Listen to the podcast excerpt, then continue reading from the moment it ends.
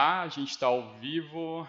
Primeiro Regal Podcast. André, prazer demais estar aqui contigo, cara. Obrigadão por ter aceitado esse convite. Nerd Surdo e Liga dos Surdos. É, como que surgiu isso?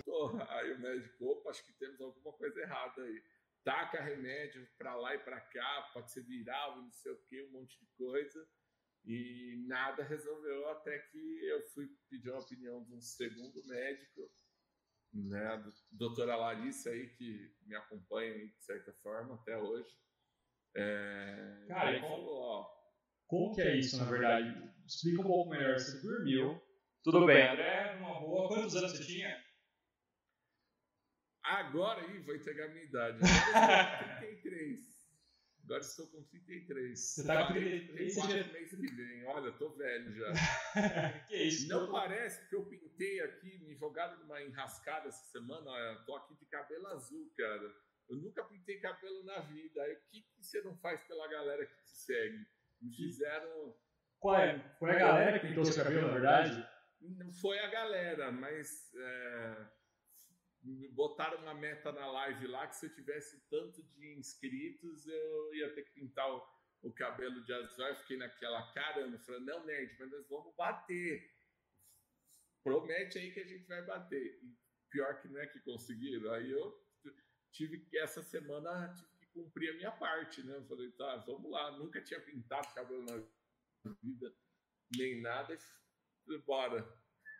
Cara. Mas o, o o, o lance da surdez, é, basicamente, é, é, é, é, simples a explicação. Assim, dormir bem perder surdo é como se tivesse uma chavinha no organismo que fosse lá e pum, virou para o lado, desligou a opção e parei, parei de ouvir, parei de ouvir. E, e, eu achava que isso era raríssimo, nada, é mais comum do que a gente pensa. Acontece até com uma certa frequência pensa de pessoa, é, mas a gente normalmente a gente ignora, né? É, tipo, eu falo a gente, é, pessoas ouvintes, né? Eu, eu me considero surdo, mas eu tive a minha parte ouvinte da minha história, né? E aí, normalmente, a gente só lembra dos surdos quando tem, encontra algum na rua lá que vê fazendo libras, ou tem alguém próximo da família, né?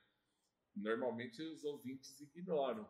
Cara, isso e... As pessoas não, não têm noção que, na verdade, pelo menos a porcentagem bem alta da população que é surda, na verdade, né? E é não é só aquela pessoa que nasceu surda, tem o seu caso. Do nada você acordou e não estava ouvindo. Nada. E foi, foi bilateral, os dois ouvidos? Bilateral, os dois ouvidos. Do ouvido da direita eu não escuto nada, perdi toda a audição. No ouvido da esquerda eu fiquei com 25%. Aí o pessoal espanta assim: ah, mas você tá de fone. Ainda bem que restou 25% da minha audição, porque, tipo, volume no máximo, tô com fone e, e consigo. Tô aqui no PC, consigo com fone. Se uma pessoa que não tem problema auditivo for escutar aqui, usar. Vai estar tá gritando vai estar tá gritando para ela. Para mim, tá, tá até baixo ainda se bobear. Então, por exemplo, quando você está jogando, está no computador, PC e tudo mais, você está com o fone sem aparelho, no caso. Eu estou com fone sem aparelho. Ah. Eu só uso o aparelho, eu só uso o aparelho assim, às vezes em casa. Como eu estou em casa, tal, o pessoal de casa também meio que entende, ou às vezes eu encho o saco, peço para repetir. Não em casa eu não, não fico usando. Até para economizar bateria também, que não é um negócio muito. muito barato, não, bateria de aparelho. Cara, quanto custa a bateria e quanto tempo dura? Ah, é assim, se você pensar em uma bateria, se você pensar em uma bateria, é, três reais uma bateria. Mas pensa que para o resto da minha vida eu vou ter um negócio lá gastando três reais, três reais, três reais, três reais, e a bateria meio ambiente, assim, por exemplo, não é um negócio é, positivo, né? É uma bateria, é igual pilha, você não descarta pilha em qualquer lugar, você não vai, ah, opa, acabou a bateria, deixa eu jogar ela fora aqui. Tipo, não é, né? E, e, eu que sou um surdo, aí você imagina, um surdo, outro surdo, outro surdo, outro surdo, um monte de gente usa aparelho. Né? Então, eu, eu evito, se é possível, eu evito usar, usar o aparelho. Só que sem o aparelho, por exemplo, sem o fone, vamos falar que você está em dia normal, você consegue ouvir alguma coisa? Como que é isso? Não, eu tenho que chegar muito perto. Sério? Tem que, tem que chegar muito perto, assim, da pessoa, principalmente, assim, se a pessoa estiver falando comigo, eu preciso estar tá olhando no olho da pessoa, leitura labial ajuda, uh, porque é bem, é bem complicado, assim, uh, às vezes eu até brigo, vou dar um exemplo aqui vou dar um exemplo aqui de casa. Né? Às vezes alguém daqui de casa está falando comigo. Aí, assim, até para quem convive comigo, é, isso é novo, né? Às vezes quer falar, tá fazendo as coisas, você tá no dia a dia fazendo e falando, fazendo e falando. E aí, às vezes, vão falar alguma coisa comigo e fazem de costa para mim. Falou, oh, não entendi. Aí repete de novo, mas tá de costa para mim. Eu falo, vira para mim, fala, senão eu não vou entender, porque precisa, a leitura labial auxilia, né? Leitura labial ajuda, ajuda bastante aí, e, e, que é o apoio que eu vou ter da minha audição, né? É o apoio que eu tenho aí da minha audição. Mas aí fora, para o mundo, vamos dizer assim, aí eu uso o aparelho, porque aí não tem como dirigir, é, ir nos, nos lugares, uma loja, alguma coisa assim precisar. É, esses, dias mesmo, esses dias mesmo eu precisei sair e a bateria, eu só tinha uma bateria, a bateria acabou, na, tava na rua. E aí? Nossa senhora. É, não, aí, aí você tem. E, a, e, as pessoas de máscara, né? Aí eu fico virando assim pro ouvido que tem audição, e fico assim, ó olhando de lado e falando, moça, não te entendi. Aí fica assim. É, cara, a questão das máscaras é um problema muito sério, na verdade, né? Porque Sim. você com certeza tem que usar a sua leitura labial e já acostumou. A primeira coisa, talvez, você está ouvindo e está vendo o que a pessoa está falando, consegue ler ali. Só que com máscara não consegue. Até a lateral. E a, e a máscara, além de não te dar visão para a leitura labial, ainda abafa o som né? Você perde um pouco aquela questão de 3D também de som, porque a máscara está abafando. Então o som com a máscara está indo para os lados, não está indo para frente, assim, para você. Então a sua percepção, sua captação sonora também piora. Então Caramba. você já não tem audição muito boa, ainda vai tentar ouvir alguém com máscara, é horrível, é horrível. É uma coisa que ninguém pensa quase, né? A ATL aqui em Rio pensou um pouco nisso e eles têm aquela máscara com visor. Isso é muito legal. Eles, pelo menos, você consegue fazer uma leitura labial e tudo mais, mas mesmo assim o som ainda dá uma fada, né? Mas já ajuda, ajuda bastante. Sim. Ah, a leitura labial o pessoal acha que não, mas a leitura labial é importante pra caramba aí. Cara, e aí? Nessa situação. Você tinha 30 anos, por idade, aí, fazendo tudo, pum! Parou. Cara, como foi isso? Demorou pra você conseguir se adaptar? Deu um desespero? Então, no, no começo, primeiro dia, dia 1 um de surdo, sem saber que de fato era surdez, eu meio que achei que era ouvido entupido, né? falei, ah, o ouvido tá entupido, tá com uma cera aqui e tal, não, não é nada demais. E aí fui no médico, limpa e tal, ó, não, não voltou, doutor, o que, que aconteceu? É, e aí ele preocupou, porque meu ouvido, assim, por fora, né, externamente, não tinha nada. Ele olhou lá dentro, não tinha nada, tá tudo ok, tudo, tudo tranquilo. Aí quando, aí quando pega e, e vai, quando pega e vai, é, você vai sentir tem fazer tentativa. A primeira tentativa foi assim, que normalmente é viral, eles acham que é viral, né?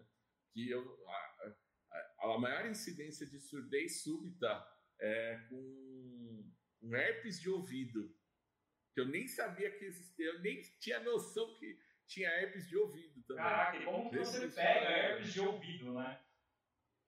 Então, mas pega. Sim. E aí me tacou um monte de, de retroviral lá para tomar, pra, porque se fosse herpes de ouvido é vírus, então vamos cortar o vírus. Não adiantou, não resolveu nada. É, e aí foi cada vez, os processos foram ficando cada vez mais intensos, assim, fui para a doutora Larissa lá, Hoje tem a doutora Larissa, a doutora Aline, que elas me acompanham mais de perto. Mas é, aí vai para exame disso, exame daquilo, toma remédio tal, remédio aquilo lá, até que tipo, já estava chegando um mês. A doutora Larissa falou: André, é, sistema auditivo é o seguinte: quanto mais tempo você fica com ele parado, menor a possibilidade de voltar. Só que a gente já está tentando várias alternativas. Então, assim, e eu já desesperado e tal, é, não vai voltar, você vai ficar surdo. É, essa, infelizmente, essa é a realidade. Não, tem volta, então, digamos assim, cara. Não entendi. Não tem volta, você não, não. não pode voltar. Sério? Não, não volta. É, é, o sistema auditivo é uma máquina que não pode parar, né? É o tempo inteiro, a vida inteira vai estar ali ligado e funcionando. Parou, acabou. Não tem retorno. Claro que hoje em dia a gente tem as tecnologias aí ajudando, né? Mas não é uma coisa, não é igual você ralar um joelho, dali um tempo vai fazer casquinha, não sei o quê, mas daqui um tempo tá o joelho lá bom de novo, lá para você cair e ralar de novo. Não, o ouvido desligou, acabou. E aí foi o que aconteceu comigo. Pô, desligou, tomando remédio, um monte de coisa. Várias sorologias, por exemplo, tentando testar e tal, para ver se era algum vírus, alguma bactéria, alguma coisa causando. Tudo dava negativo. E, e aí, até que chegou um momento que falou: não, temos que fazer. Aí, a gente até, ressonância, por exemplo, foi para uma investigação, fiz uns exames nossa, eu gastei muito com o exame, fiz uns exames que eu nem imaginava que existia. Tomei choque para assim. Sério? examinar, examinar sistema nervoso e não sei o quê, porque as possibilidades eram muitas. A suspeita maior é que eu talvez eu tive uma, uma trombose, uma microtrombose na artéria do, de alguma parte do sistema auditivo, é, que é tudo ligado, né? Tudo, de certa forma, vai para o cérebro e tudo. Pode, posso ter tido alguma coisa em alguma região dessa que foi assim, é, foi lá, entupiu a, a veinha determinada X e assim, não foi um entupimento para travar. Entupiu o tempo suficiente para desligar o, a audição e já desentupiu, sabe? Assim, Caramba. coisa.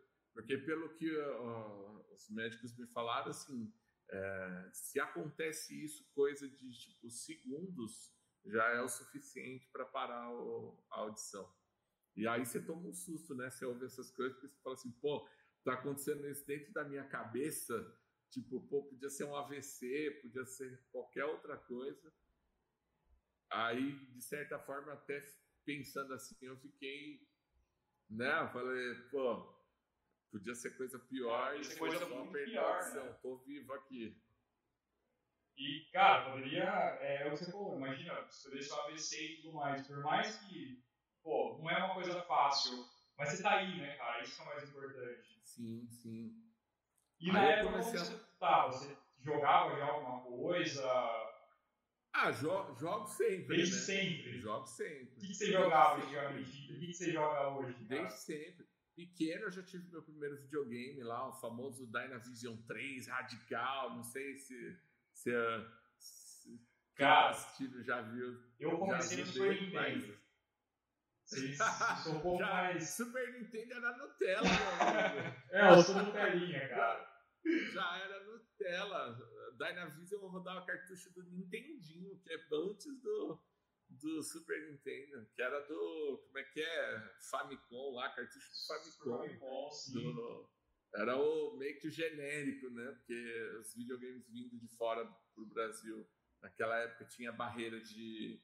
De, de importação e tal, de né? importação, caramba, não tinha a nossa Dynavision aqui no Brasil tocando terror e mandando ver, e a galera pegava os cartuchão lá e jogava os jogos do Nintendinho no, no Dynavision.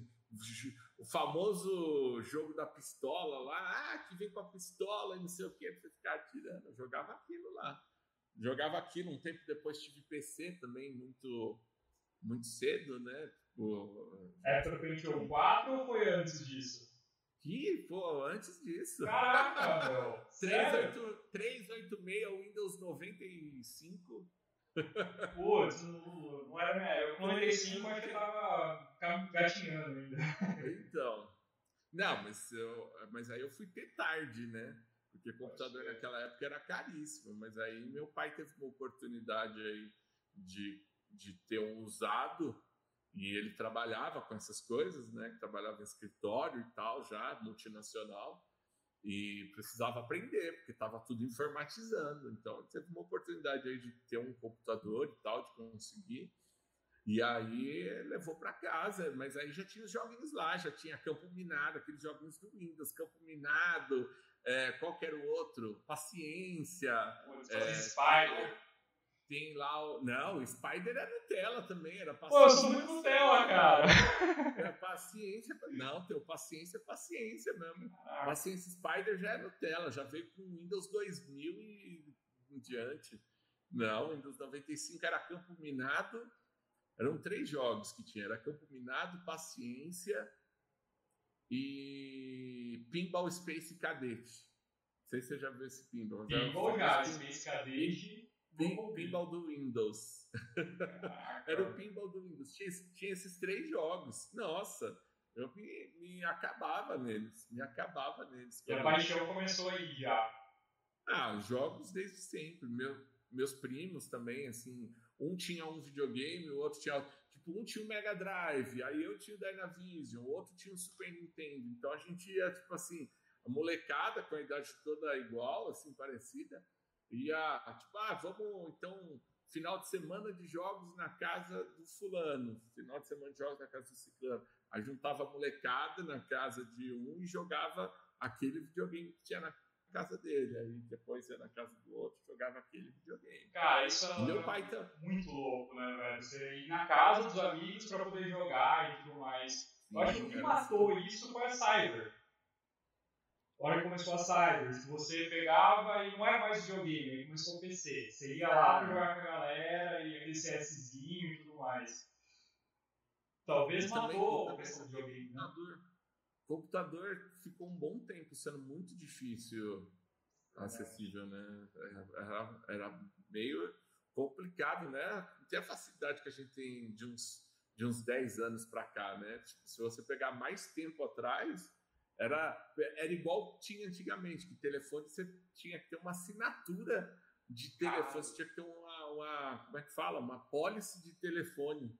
Não era igual hoje que você passa lá, ah, vou lá na loja da operadora Paga Nós aí, pegar, pegar um aparelho de 100 reais e, e já sair falando. Não, é, você tinha titularidade, você, você tinha que comprar lá a sua concessão, é, tinha escritura do telefone, igual você compra, era igual você comprar uma casa para ter um telefone. O computador era caro pra caramba, não tinha muitos. É, você, hoje a galera disputa para ver quem tem o melhor setup. Tá saindo uma peça nova amanhã, a galera já tá hoje comprando a, a peça, já tá comprando a pré-venda.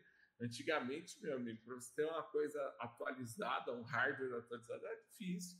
Então, quando veio o Lan House, era a possibilidade da pessoa gastar ali 5, 10 reais e ficar horas ali é, jogando no computador, que muitas vezes ela não tinha na casa dela.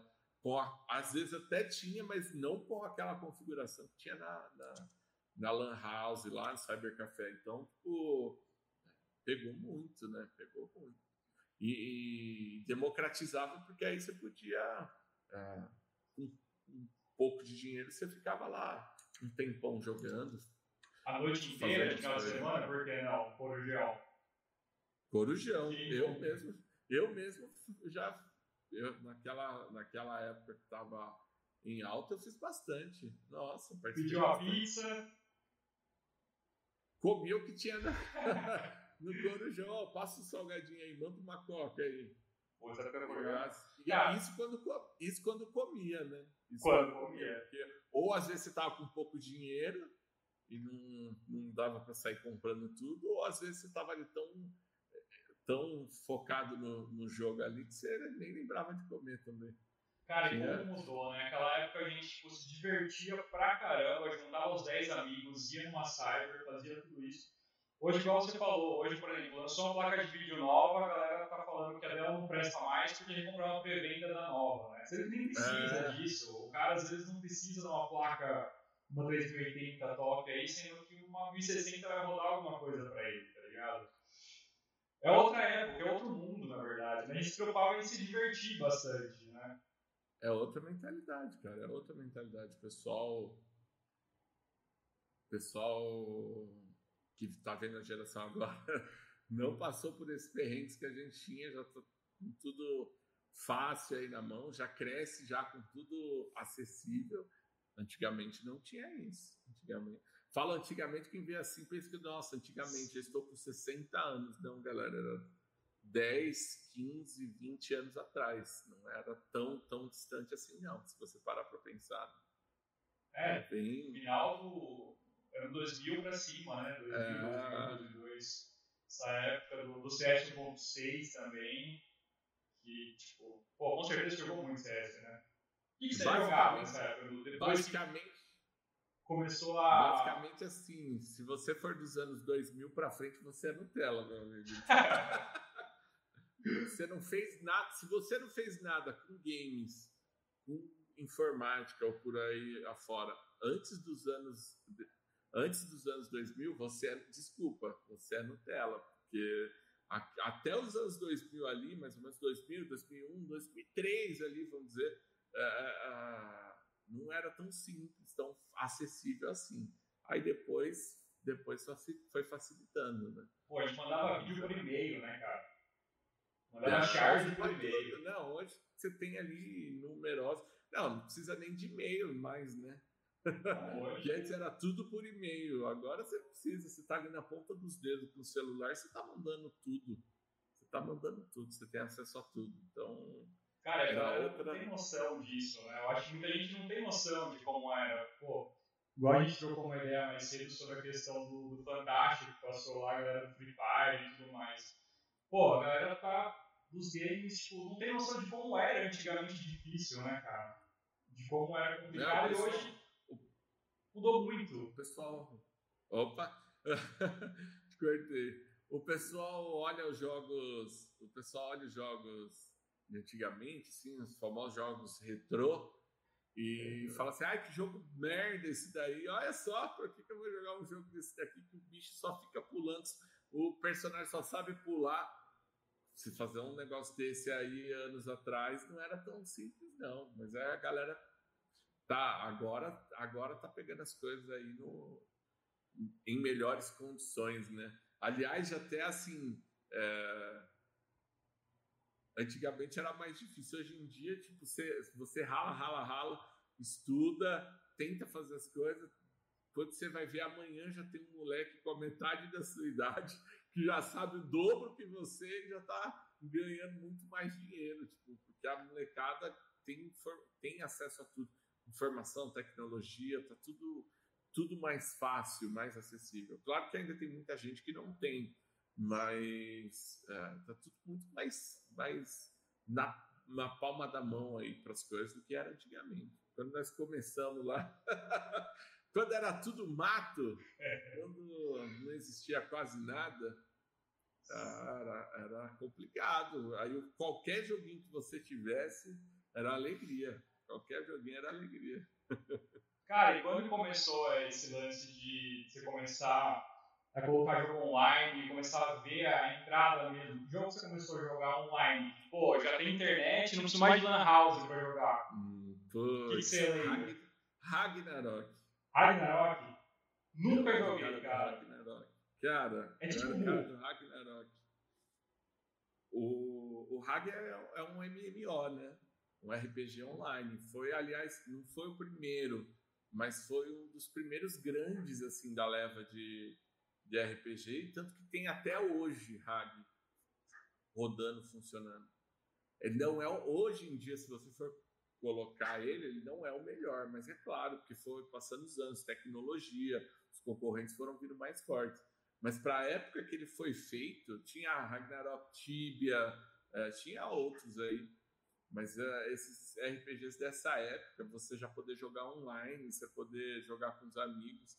Tudo bem que na época era o quê? O, a lenda da internet de escada. Jogar final de semana só. O modem, jogar final de semana. É, conectar só sábado depois da, da, das 5 da tarde e aí ficar, tentar ficar o máximo conectado até segunda-feira de madrugada, 6 da manhã, que era para jogar esse tempo todo cobrando um pulso do, do, do telefone. Era absurdo de caro, né, cara? Era absurdo de caro, um pulso. Um pulso naquela época era coisa de tipo assim. É, 25 centavos. Um pulso era coisa de 25 centavos.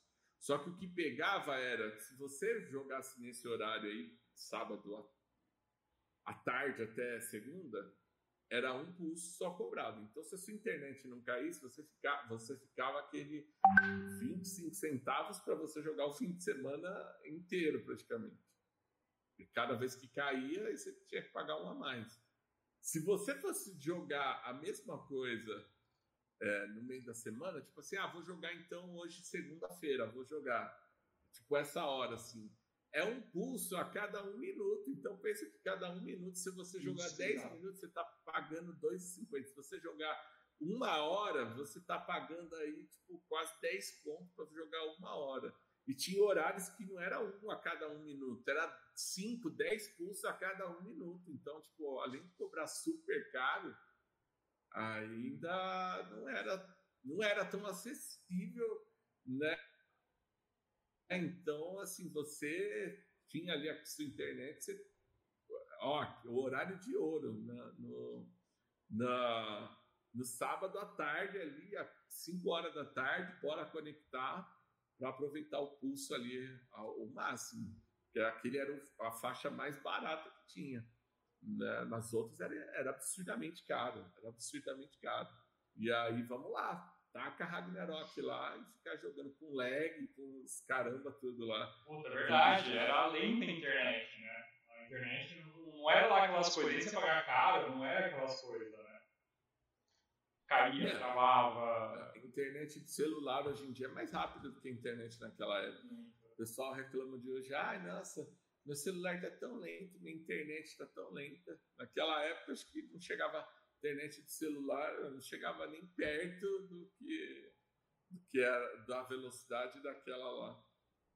Cara, era muito devagar. Ragnarok KBPS. Nossa, verdade. Quem tinha internet de 1 mega era rico. Quem tinha internet de 1 mega mais pra frente ainda, né? Quando depois dessa época, quem tinha internet de 1 mega era, pô, era absurdo, era a melhor velocidade que tinha. Sim. E, cara, nessa época do Ragnarok, eu lembro que eu acho que já começou. Que ano foi isso? Você lembra mais ou menos? Cara, foi lá para 2000 e Ragnarok foi lá para 2004, 2005, é, por aí. Eu não lembro exato o ano que foi lançado o Ragnarok, mas é, eu jogando foi lá para 2004, 2005, por aí. Por aí. Cara, um pouco depois disso, Aí o, os seus amigos, até você, eu acho que não vai gostar mais de mim, eu jogava Dota. Ah, não, mas Dota. eu jogava Dota também. Jogava? Warcraft 3, Dota do Warcraft 3. Dota eu joguei mais. Ah, foi, foi por, pelo Dota do Warcraft 3 que eu, que eu comecei nos MOBAs, né? Mas aí já era com uma internet já mais Bem, favorável e tal, já com uma velocidade já que tancava melhor a conexão você sem ter muito aquela preocupação de, de pulso, essas coisas. Ó, tô falando.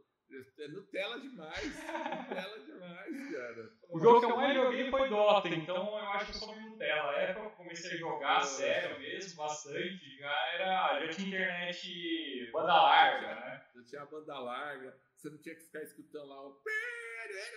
Sim, cara. Lá, os o famoso barulhinho da internet. Não, já.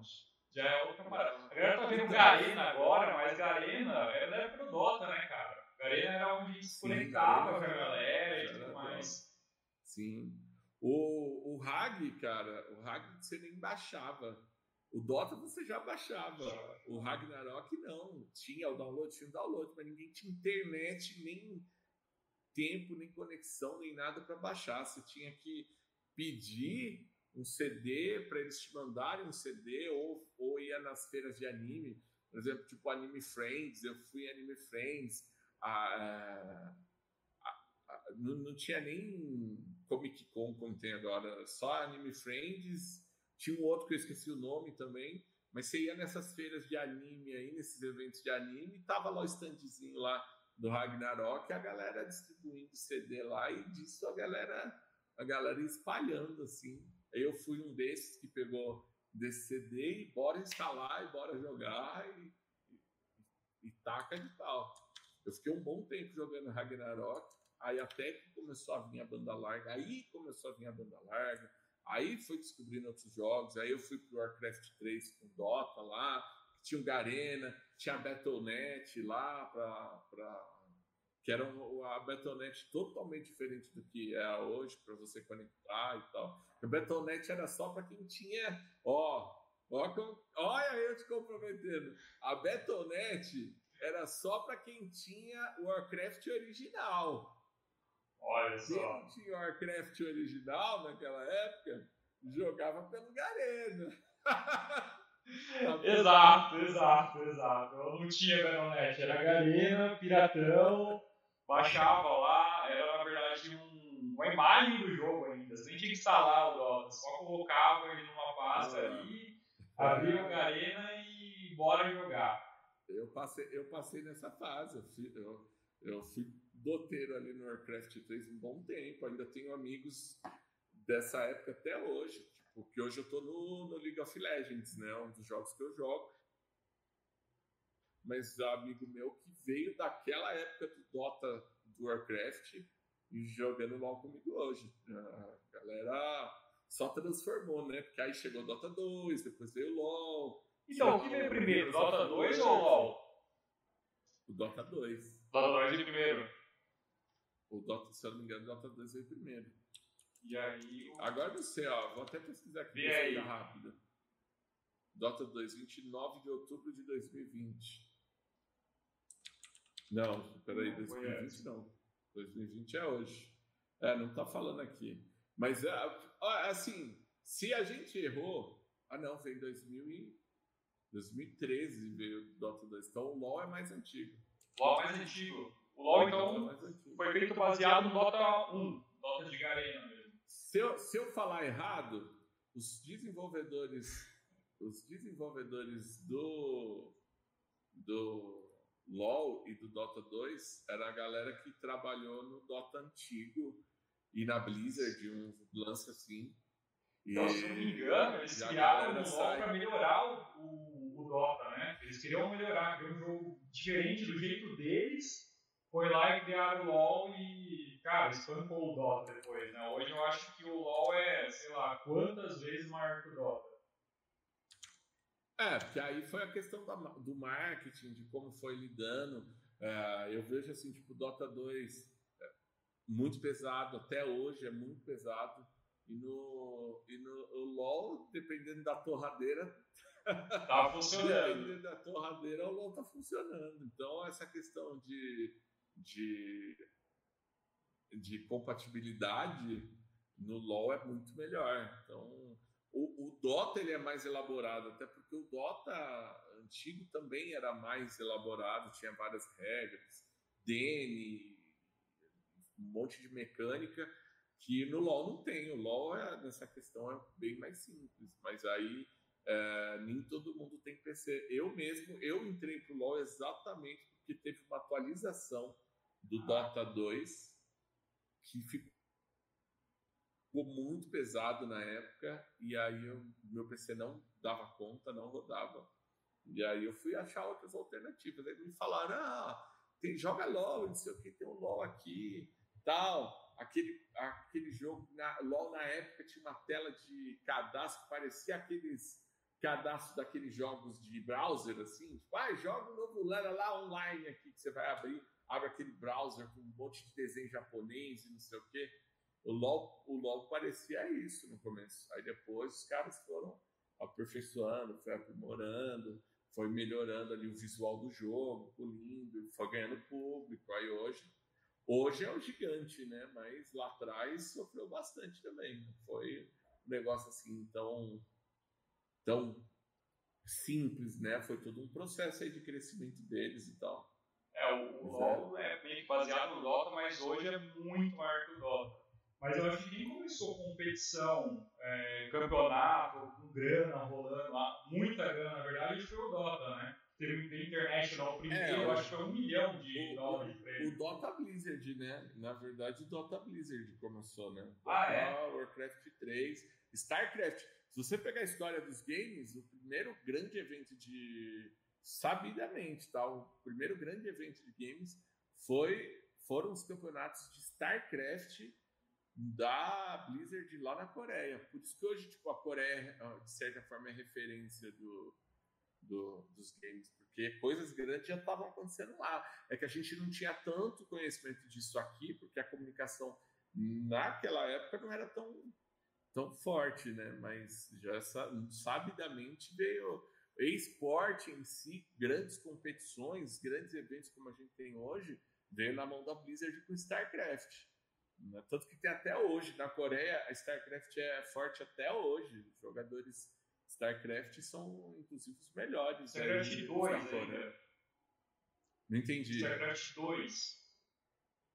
StarCraft 1 mesmo, e depois pro 2. Ah. StarCraft 1. É coisa antiga, antiga mesmo.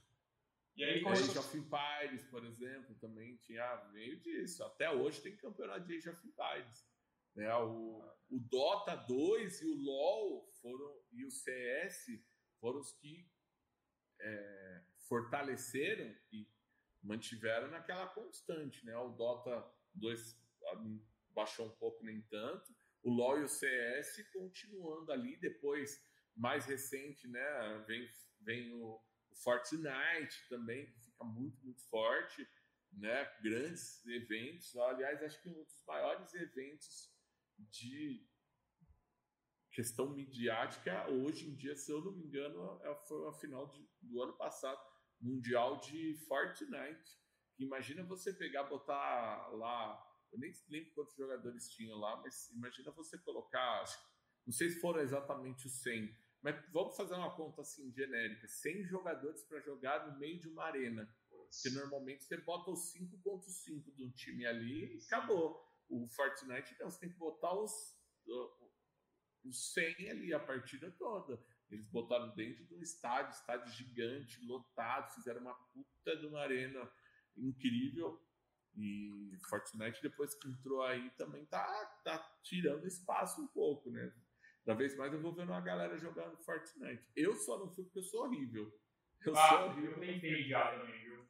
Tanto Fortnite quanto PUBG. Dois jogos eu... que, cara, não consigo. Nossa, eu sou horrível, eu sou horrível. Se é só para dar os tirinhos, ok.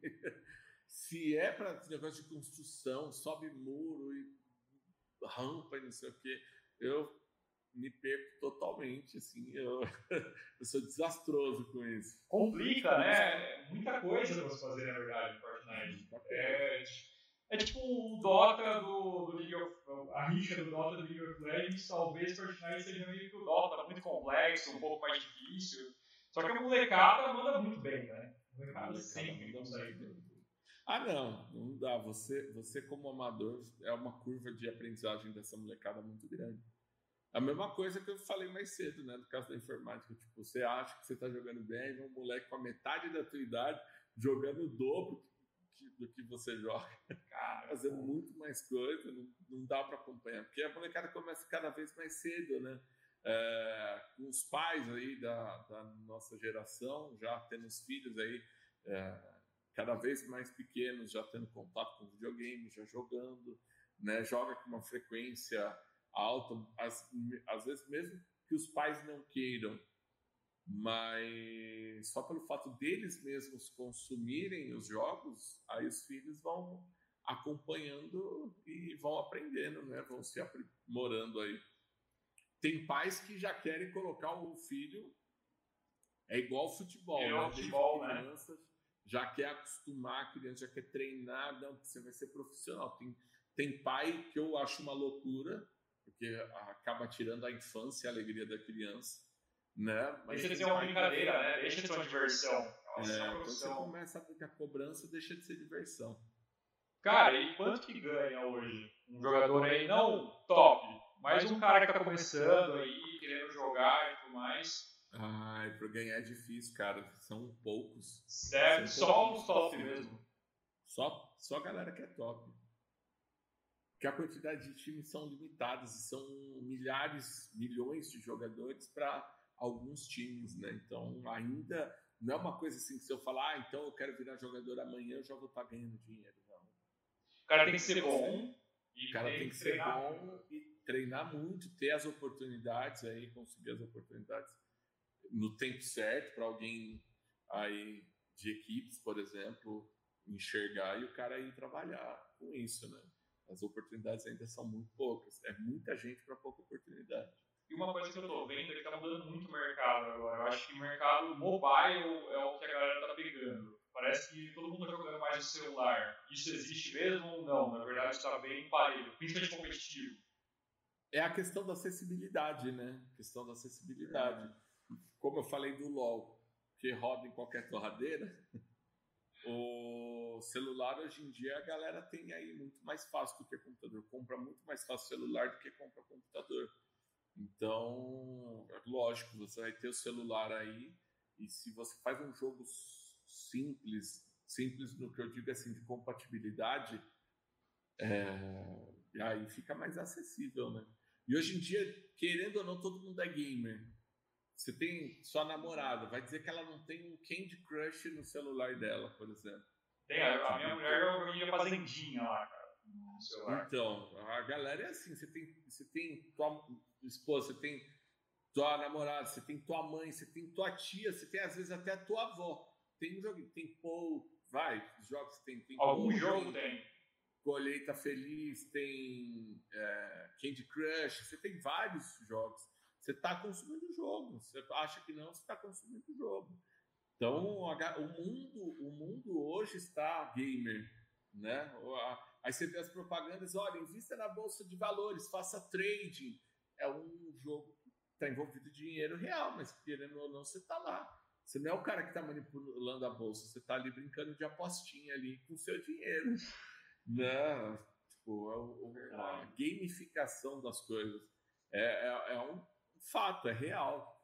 É e o ser humano, você acha que tem necessidade disso? É uma necessidade humana jogar? Cara, não, não necessidade, mas é uma coisa que virou cultura. Não, é não digo que necessidade. Se você quiser viver, você vive sem. Você tem várias áreas aí, formas. De, tipo, não é uma coisa que você não vive. Ai, nossa, se não tiver, eu não vou viver. Mas está cada vez mais presente. Está cada vez mais presente. É, vários, vários celular, estudos aí, várias coisas, várias coisas uh, já, artigos e tudo mais, já falam sobre gamificação da sociedade. Né? Porque, querendo ou não, é uma forma de incentivo também quando você tem um game para uma tarefa, por exemplo. Você vai lá, é um desafio, um jogo. É, é uma coisa real aí, uma coisa presente na, no dia a dia hoje uma coisa presente aí no dia a dia. É, hoje dia, igual você falou, quem tem celular tem no mínimo um joguinho ali, falou, nem for um bom, uma fazendinha, a pessoa vai jogar. Mas aí tem a galera também que investe muita grana. Eu mesmo, cara, eu já investi muita grana em PC. Eu não sei se. Você é bom seu PC? Hoje em dia, sim. Hoje em dia, sim. O meu PC é desktop, né? Aí eu vou vou fazendo a atualização das peças, que eu acho muito mais fácil, é, né? Você do que você, por exemplo, se eu comprar um notebook para poder atualizar uma peça de notebook é muito mais complicado. Celular não dá para atualizar, sua atualização do celular é comprar tudo novo. Então, com o PC, às vezes você vai comprar uma peça é muito mais barato e melhora a performance do que você, é, você tudo, tem né? que trocar tudo, né? É muito mais simples querendo ou não, é uma questão de acessibilidade também, de, de acesso do, do, da tecnologia, da ferramenta ali, né? Então, trocar o, o PC. Aí você não precisa trocar tudo o PC, você vai trocando as peças e vai tendo melhorias ali no seu uso. Né? Então é muito melhor. Se queima alguma coisa, você vai trocar só aquela peça que queimou, celular parou de funcionar, dependendo do problema, a probabilidade de você ter que descartar e ter que comprar outro é muito é, grande, né? Então, é, PC assim é mais rentável, vamos dizer, né? E econômico também. Cara, eu sempre montei PC também. Uh, desde que comecei a jogar, comecei a comprar peça, aí eu descobri que existia placa de vídeo. Na verdade, eu tinha um processador com é, placa de vídeo integrada, depois descobri que existia placa de vídeo, depois descobri que dava para colocar placa de vídeo, dava para trocar, fazer tudo isso. Mas hoje, cara, tem um mercado imenso disso, na verdade, né? O mercado de, de hardware é, é, gigante. E hoje, esse mercado está tendo para celular, cara.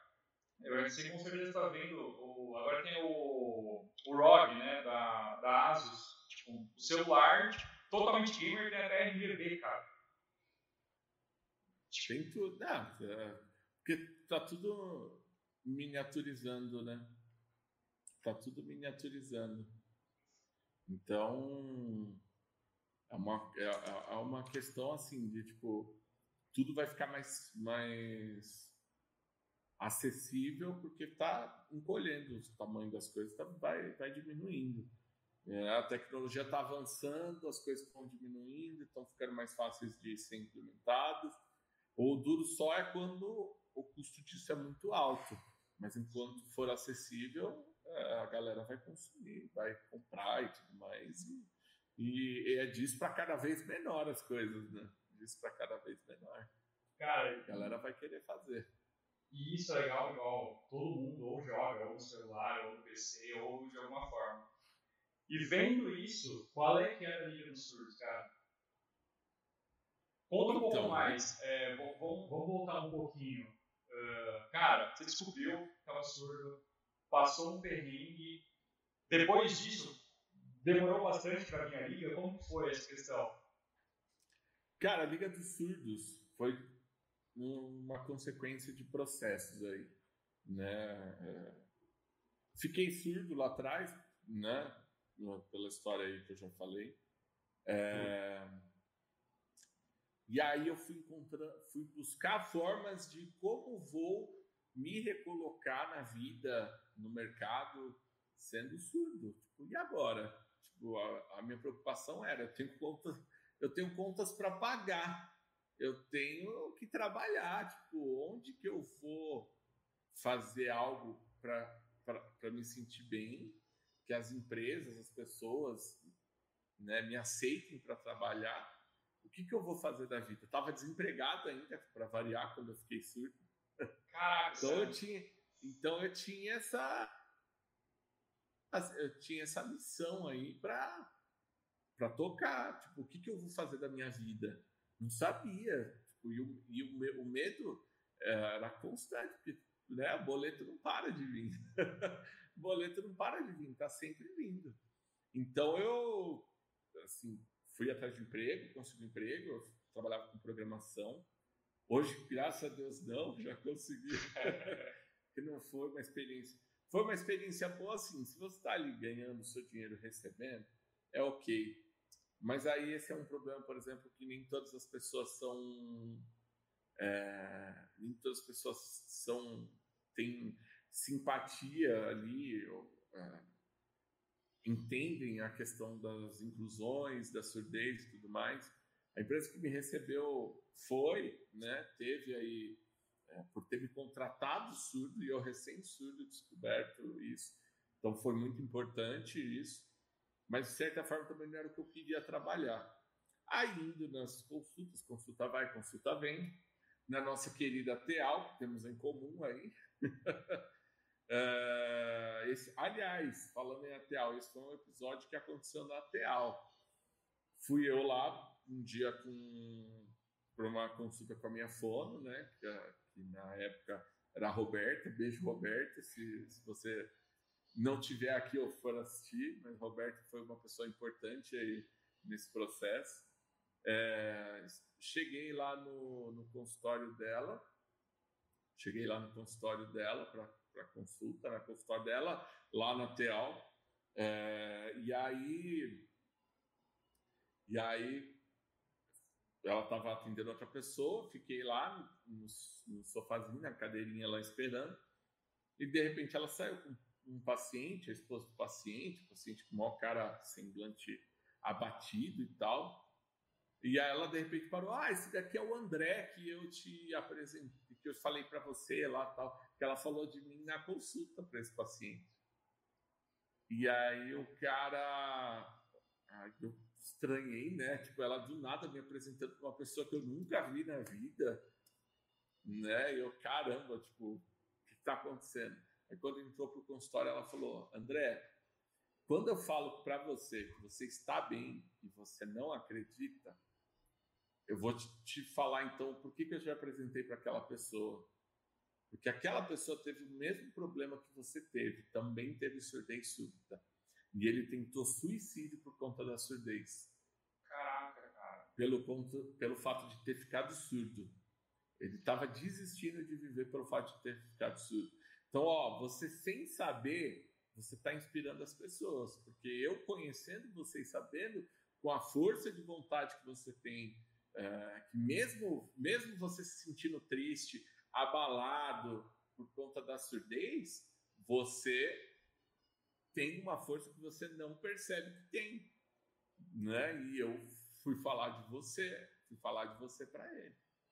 E ele, por saber de você, ele, né, teve uma outra perspectiva. Hoje em dia eu não sei nem quem que é essa pessoa, mas espero que esteja bem. Mas lá na Teal eu tive esse episódio marcante aí na minha vida. Cara, foi, foi um exemplo muito forte, né? que foi esse encontro e eu acabei sendo, sem querer, eu acabei sendo um exemplo para tirar uma pessoa nessa situação. E aí uma das falas da Roberta foi bem assim, André, você fala bem, você se comunica bem. Eu era, eu tinha, eu fui aquele moleque, tipo, é, adolescência, até meus 20 e poucos anos, 20 baixo ali, 21, 22, 23, aquele moleque assim, tinha a banda de rock, cantava, queria fazer. Talvez o pessoal fala assim: ah, sua voz é bonita e não sei o quê, pô, você tem uma potência de voz. Talvez venha de lá, talvez é daquela época lá com meus 20 aninhos lá, é, que isso aconteceu. Ah, tem gente que me conhece daquela época que me encontrou e fala assim: mas você ficou surdo por conta, por conta daquela época? Não, não foi. Não foi. Aquela época, até porque eu me protegia também disso naquela época, porque, né, exposição a volume alto também pode prejudicar. Mas, mas ela falou: ó, oh, bem, você fala bem, uh, você está aí trabalhando, está fazendo a sua vida, você faz suas atividades, ó, conta isso para o mundo, começa a levar a tua história para o mundo, para a tua história servir também de inspiração para outras pessoas, para não ficar só aqui com a gente. Isso é importante. Você acha que não, mas isso faz diferença na vida de muita gente. E ela me falou isso. E eu meio assim, já meio que tava pensando, ah, né, quem sabe, vendo aquela galera crescer com o YouTube, não sei o quê, né, virando a moda do YouTube. Eu pensei, ah, acho que eu vou, vou, vamos lá, né, de repente vai. E aí foi quando eu comecei a fazer vídeo. Só que aí o processo de vídeo para eu fazer assim, fa falar explicar e tudo mais, consigo fazer? Consigo. Mas é uma coisa que dava trabalho, e eu trabalhando, fazendo outras coisas e tal, estudando Libras, e não dava para conciliar. E aí foi quando eu, né, tendo condições também, fui, não estava trabalhando, aí depois já tinha estabilizado minhas contas com trabalho e tudo mais.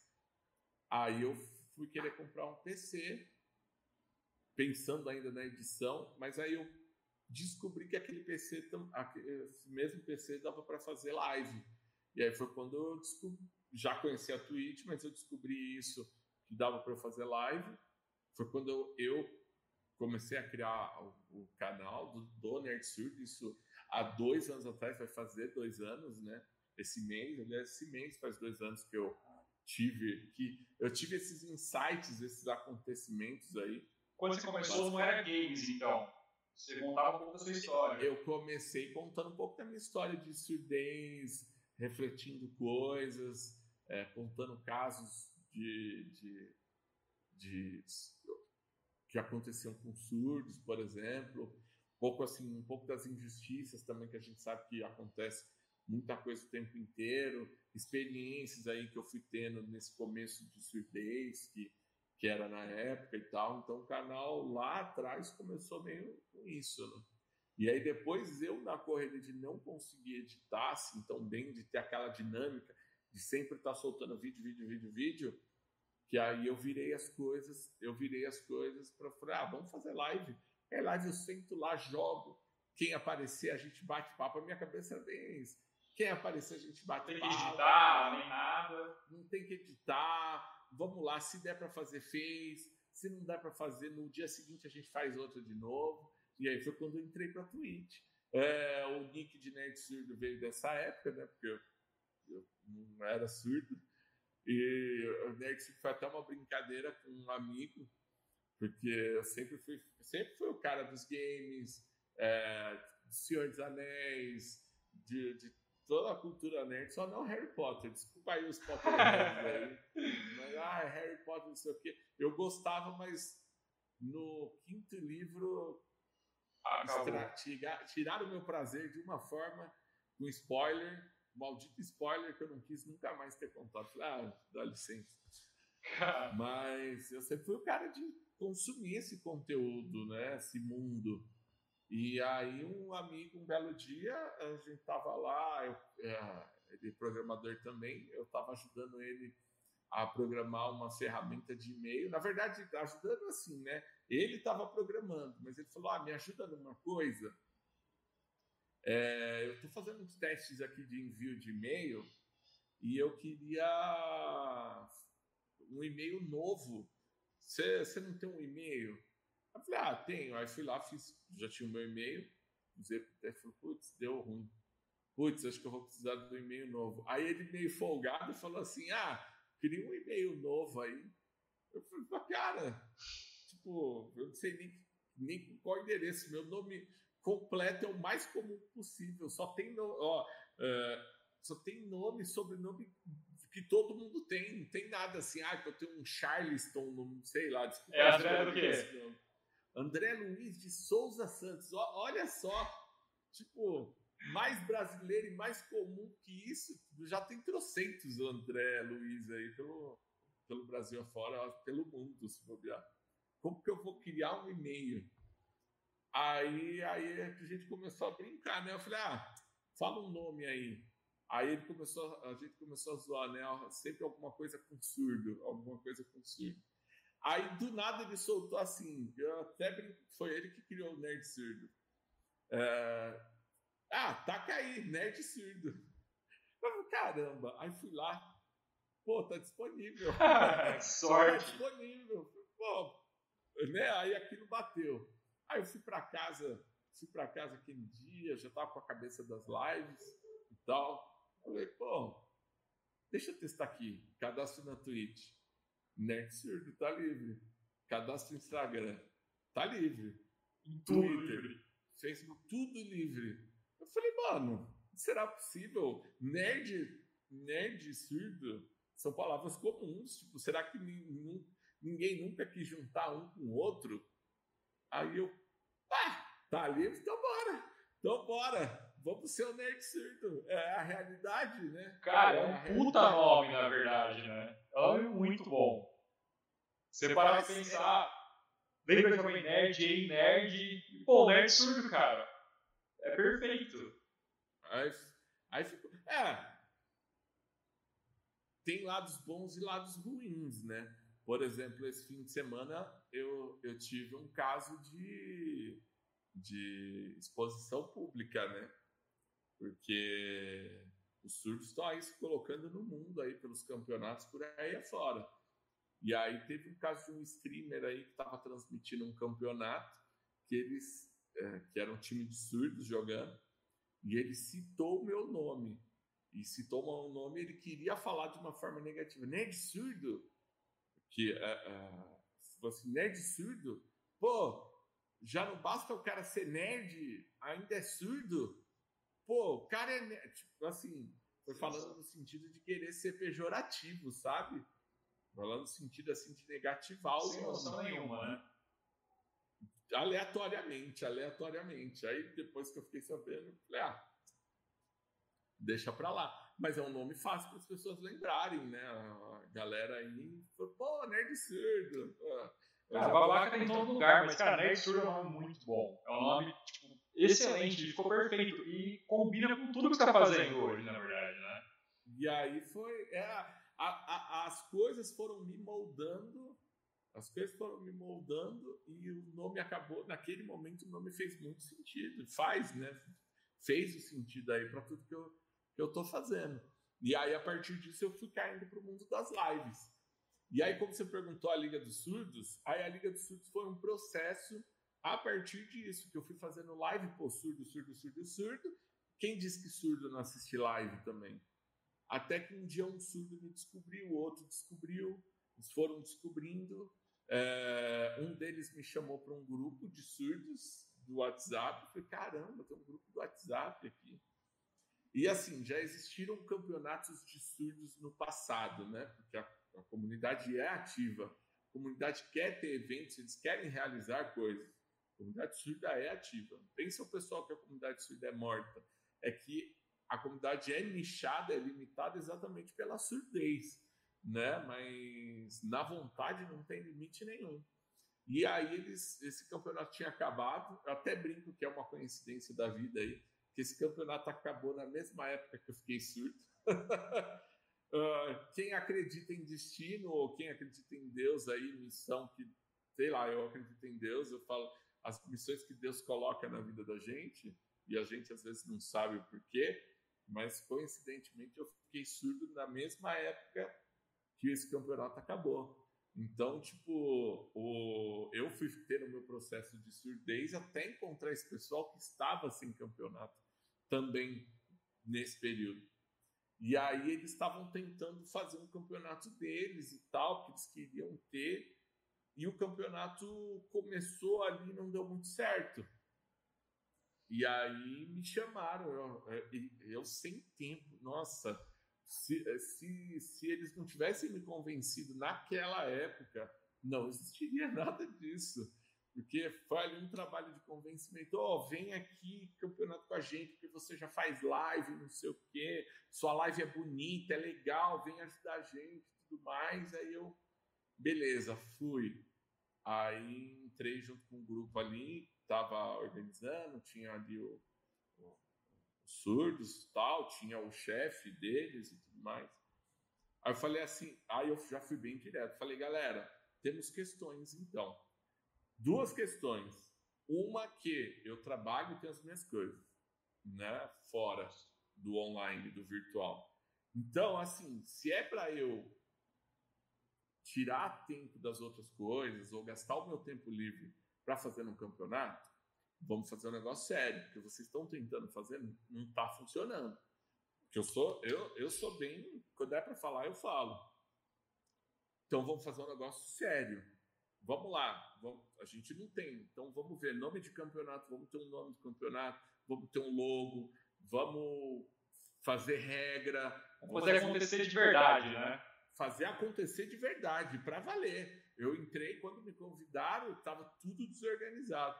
Falei, Tá para valer. E eu falei bem assim, falei, ó, eu não vou ter tempo, mas se todo mundo se comprometer a fazer, eu encaro junto, eu dou um jeito de fazer. Encararam, aceitaram, tudo, tudo ok, a gente foi começando a fazer. Só que assim, é, isso é um mal do ser humano, né? Quando você tem trabalhos a fazer, se você não tem um prêmio, para mirar, não é todo mundo que se motiva. Não é todo mundo que encontra uma motivação, um prêmio. E o prêmio que eu falo não necessariamente só prêmio do campeonato, mas você pensar no resultado de um projeto, resultado de um trabalho que pode acontecer agora ou pode acontecer lá na frente.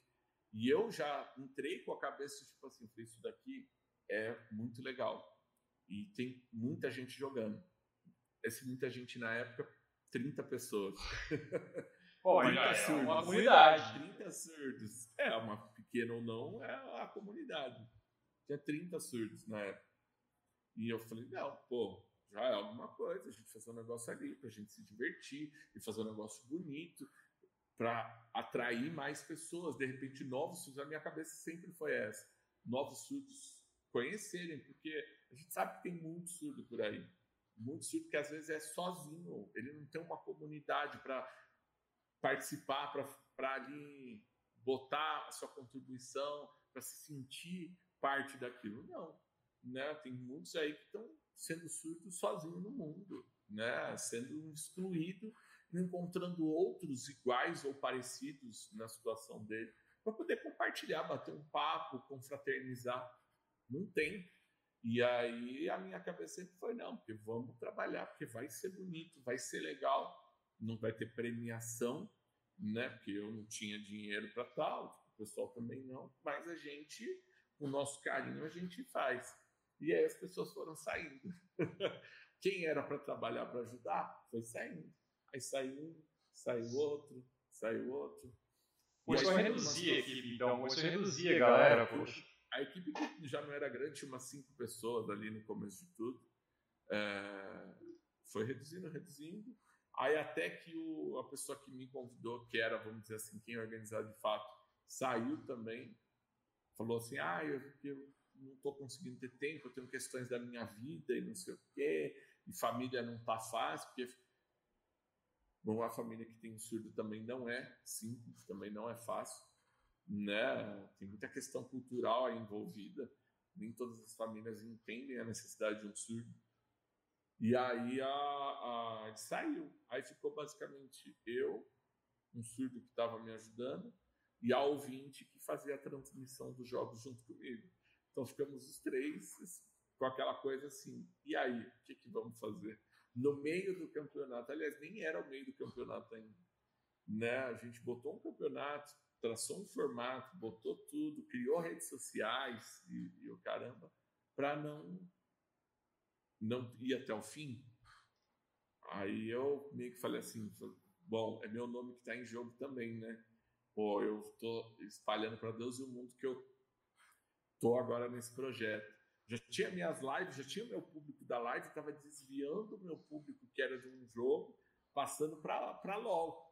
Passando para LOL. O primeiro campeonato foi campeonato de LOL. Eu nem jogava LOL na live. Jogava fora, mas não jogava LOL na live. Na live jogava outros jogos. Você jogava o que antes, então? Você não jogava LOL e, pô, vamos ah, eu jogo jogos genéricos. A live. É, não sei se você já ouviu falar desses jogos, mas Don't Starve Together eu jogava jogava Summoners Wars, não sei se você já viu esse jogo, que é um Também jogo mobile, um RPGzinho mobile, jogava jogos menores, vamos dizer assim. E, tem um público de jogos menores, eu botava muita gente na live com, com esses jogos. Tipo assim, na época eu rodava uma live, tinha, já cheguei a, a botar quase 200 pessoas me assistindo jogando um jogo mobile, entendeu? Então, tipo, se eu vou jogar LOL, eu tenho que ficar feliz quando eu coloco 50 numa live de LoL.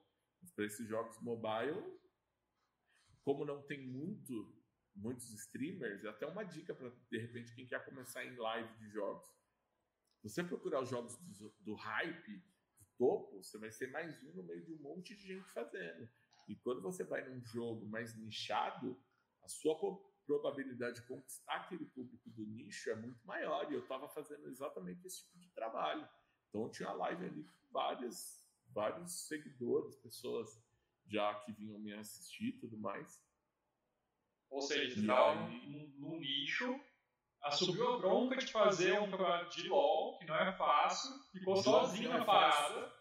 Que eu nunca tinha feito, eu só jogava o LOL ali recreativamente, nunca tinha pensado em nada profissional com LOL. Nada profissional com LOL. Para mim, eu como streamer olhava o LOL e falava, putz, eu vou ser mais um para fazer live desse jogo.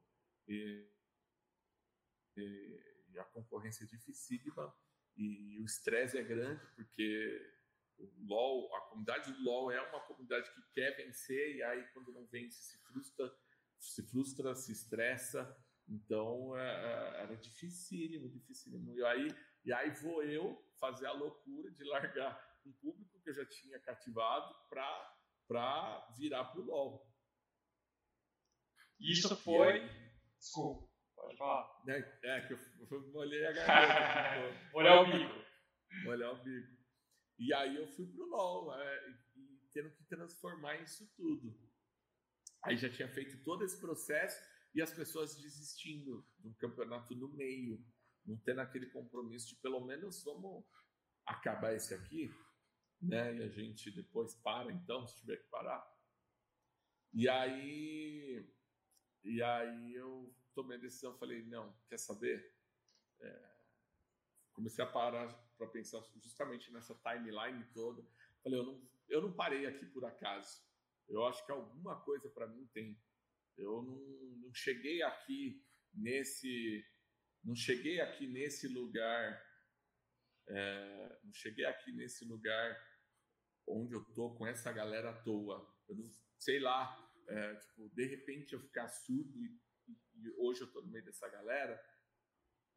Eu tratei isso como um sinal. Eu falei, então vamos, se eu me propus a isso, vamos pelo menos levar até o final e vamos tentar fazer da melhor forma possível. Beleza, vamos. Cinco times lá com cinco jogadores, cara.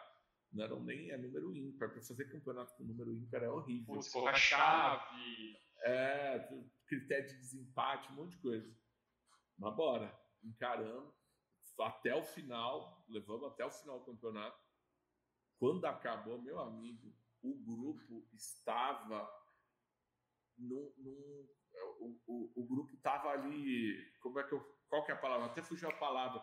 Assim, estava em êxtase. êxtase. É, eu estava em êxtase, porque eles não imaginavam que eles de novo teriam um campeonato, eles de novo, e com, trans, e com transmissão de uma forma que até então não tinha sido feita para eles, com caster, com comentarista, é, com legenda, com intérprete de Libras, Sabe? Ah, tem intérprete?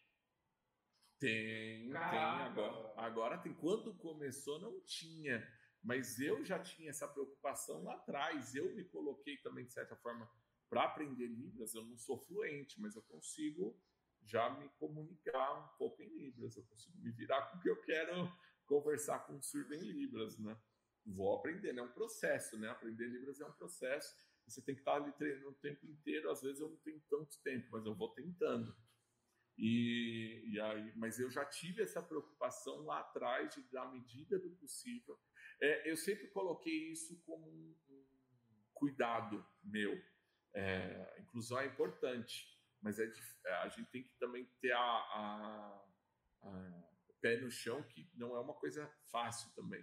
É uma coisa difícil de fazer. Você depende de pessoas, de tecnologias, e tudo mais. Com o tempo, isso vai aprimorando. Então, lá no primeiro campeonato, há um ano e pouco atrás, já começamos também com essa mentalidade. Falei, não, se é para surdo, tem surdo de Libras, vamos fazer com, com o que. É assim, minha cabeça e o que eu coloco para o pessoal da liga é: vamos sempre fazer com o melhor que a gente puder. Não dá para a gente fazer loucura, tirar dinheiro do bolso, ficar devendo porque a gente não sabe se o projeto de fato vai para frente, se vai se pagar, se esse dinheiro volta, a gente não sabe como a comunidade recebe, vai receber e tudo mais, né? A gente não sabe se tem um retorno. Então, não vamos fazer loucura, mas com o que tiver ao nosso alcance, a gente faz da melhor forma possível. Então, assim, tinha a Sugetsu, né, a Jéssica, que estava lá desde os primórdios da Liga de Surdos, né, desde o primeiro campeonato, já tinha a participação dela ali com as Libras, e ela está até hoje, e a gente cada vez mais engajado aí na, no, nas coisas, nos projetos, né, voando. Hoje em dia está muita coisa aí voando, acontecendo, mas lá atrás a gente já teve essa preocupação de executar tudo com, um intérprete e tudo mais. E Começou com muita qualidade já no começo, né? Começou... Oi, não entendi. Preocupação com qualidade já desde o começo, né? Isso que é um diferencial muito grande. E isso veio, isso veio exatamente da fala que eu, que eu botei já para a galera quando eu fui entrar. Se eu tô botando meu nome, se eu tô botando a minha cara, não é para ser qualquer coisa. Eu tenho esse hábito de assim, eu quero, se é para fazer, vamos tentar fazer o melhor possível. E, e já desde quando eu entrei, então, é, já fui imprimindo essa, essa, é, essa, essa cobrança, esse cuidado de ter ali pelo menos o melhor de qualidade que a gente conseguir. E aí foi e aí foi só crescendo. Terminou o primeiro campeonato, a galera ficou em êxtase.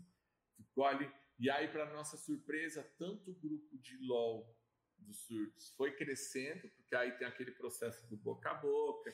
É, pessoal que não conhece muito a comunidade de surdos, quando você faz é, alguma coisa muito boa para a comunidade, a comunidade vai te receber muito bem, vai querer participar junto com você. E aí é o que foi acontecendo, né? Vieram mais surdos para o LOL, aí, come... aí que antes se chamava Liga dos Surdos de LOL.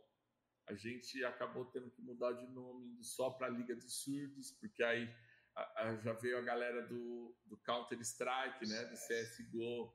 Eles vieram no segundo campeonato, no segundo ano. Foi o segundo campeonato. Eles vieram e falaram: oh, faz o campeonato com a gente também, a gente quer CSGO na Liga dos Surdos e tudo mais. E aí a gente deu meio assim, e agora, galera? E, e, veio uma galera também considerável. A gente conseguiu formar quatro times de CSGO só com surdos, só com jogadores surdos. e, e aí a gente, não, vamos encarar. E a gente fez o campeonato, foi um sucesso, foi um estouro de audiência. Tipo assim, a gente chegou a, a quase 800 pessoas simultaneamente assistindo um campeonato de, de, de CSGO.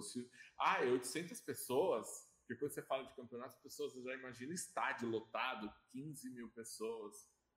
Se você pegar hoje várias transmissões de jogos, tem a grande parte delas não bate a 100, 200, 300. Então, é muita gente streamando, né? É muita gente. Tem muita gente streamando fazendo campeonato. Aí você, um campeonato de surdos, um negócio nichado, nichadíssimo. Tem gente que, ah, é surdo? Dane-se, não quero saber. É, tá bom, deixa isso pra lá. Tem gente que quer saber. Você colocar quase 800 pessoas numa live, o, o pessoal do CSGO nosso brinca até hoje que eles são os recordistas de audiência da liga, porque uh, foi incrível, foi incrível, a demanda foi incrível. O CSGO, sempre, a comunidade do CSGO sempre muito receptiva com surtos, para minha surpresa, que era uma comunidade que eu não conhecia, eu não conhecia. E, e, e, no ano passado, quando a gente foi fazer o campeonato, ter essa visibilidade toda, tendo jogador profissional vindo é, dar o gank, divulgando o campeonato, eu falei, meu. Caraca, é difícil, jogador profissional. Jogador profissional. Jogador, não sei se você conhece muito dos times da, do, cenário atual do, do CSGO. Não sei se você já ouviu falar da MBR. A, gente, teve, já. a gente teve o gank do, do Kogu, que é um, uma lenda do CS. Hoje ele é técnico da MBR e ele veio participar com a gente na Liga dos Surdos. Ele foi um dos comentaristas de uma da, das partidas lá, de um, de um dos dias. Pô, ele, transmitiu, ele transmitiu com vocês, então. Sim, ele transmitiu com a gente. Cara, a gente. Uma, uma dúvida, né? Eu tenho certeza que tem muita gente, é, muito surdo na verdade, que gostaria muito de estar liga, por exemplo. Só que, igual a gente conversou mais cedo, talvez eles, não sei se não conseguem encontrar ou talvez joga só na vez. Existe uma dificuldade de encontrar essa galera, de unir essa galera? Você acha que tem essa dificuldade ou não? A galera tá esse dia entrando. Hoje em dia, com as redes sociais, está tá ficando bem mais fácil. Está ficando bem mais fácil. É, a gente tem grupos de WhatsApp, é, tem as páginas de perfil da Liga dos Surdos, mas a gente está para fazer uma coisa. Eu não sei nem se eu posso abrir já. se, se eu não puder abrir, a minha, a minha, a minha equipe lá vai. Se eu, se eu não pudesse abrir, a minha equipe vai brigar. Eu não sei nem se eu posso falar. Mas a gente. Ah, eu vou falar bem genericamente. Tá. Eu não posso soltar ainda muita coisa, eu acho, não sei. Porque hoje eu tenho uma equipe, eu já estou falando assim, ah, a minha equipe. hoje eu tenho uma equipe. Pô, as coisas evoluíram, graças a Deus aí. Então evoluindo rápido, em um ano. Ó, em um ano, para quem estava lá sozinho, se matando, hoje eu poder falar que eu tenho uma equipe, ó. Ó, muita coisa. Não, é uma coisa que você não contou ainda, que você tá numa emissora também com a Surdo, né, cara? Ah, tem que falar então, isso. então, mas, mas isso daí do, do, do fato de encontrar é, duas coisas. Uma eu posso falar, uma coisa importante. É, o nosso site, que é assim, é difícil manter um site, mas na medida do possível a gente está a gente está ali, é, pelo menos indo, como é que fa posso falar, é, alimentando o site, né? Pelo menos alimentando, que é o ligasurdos.com. Hoje a gente montou um site nosso.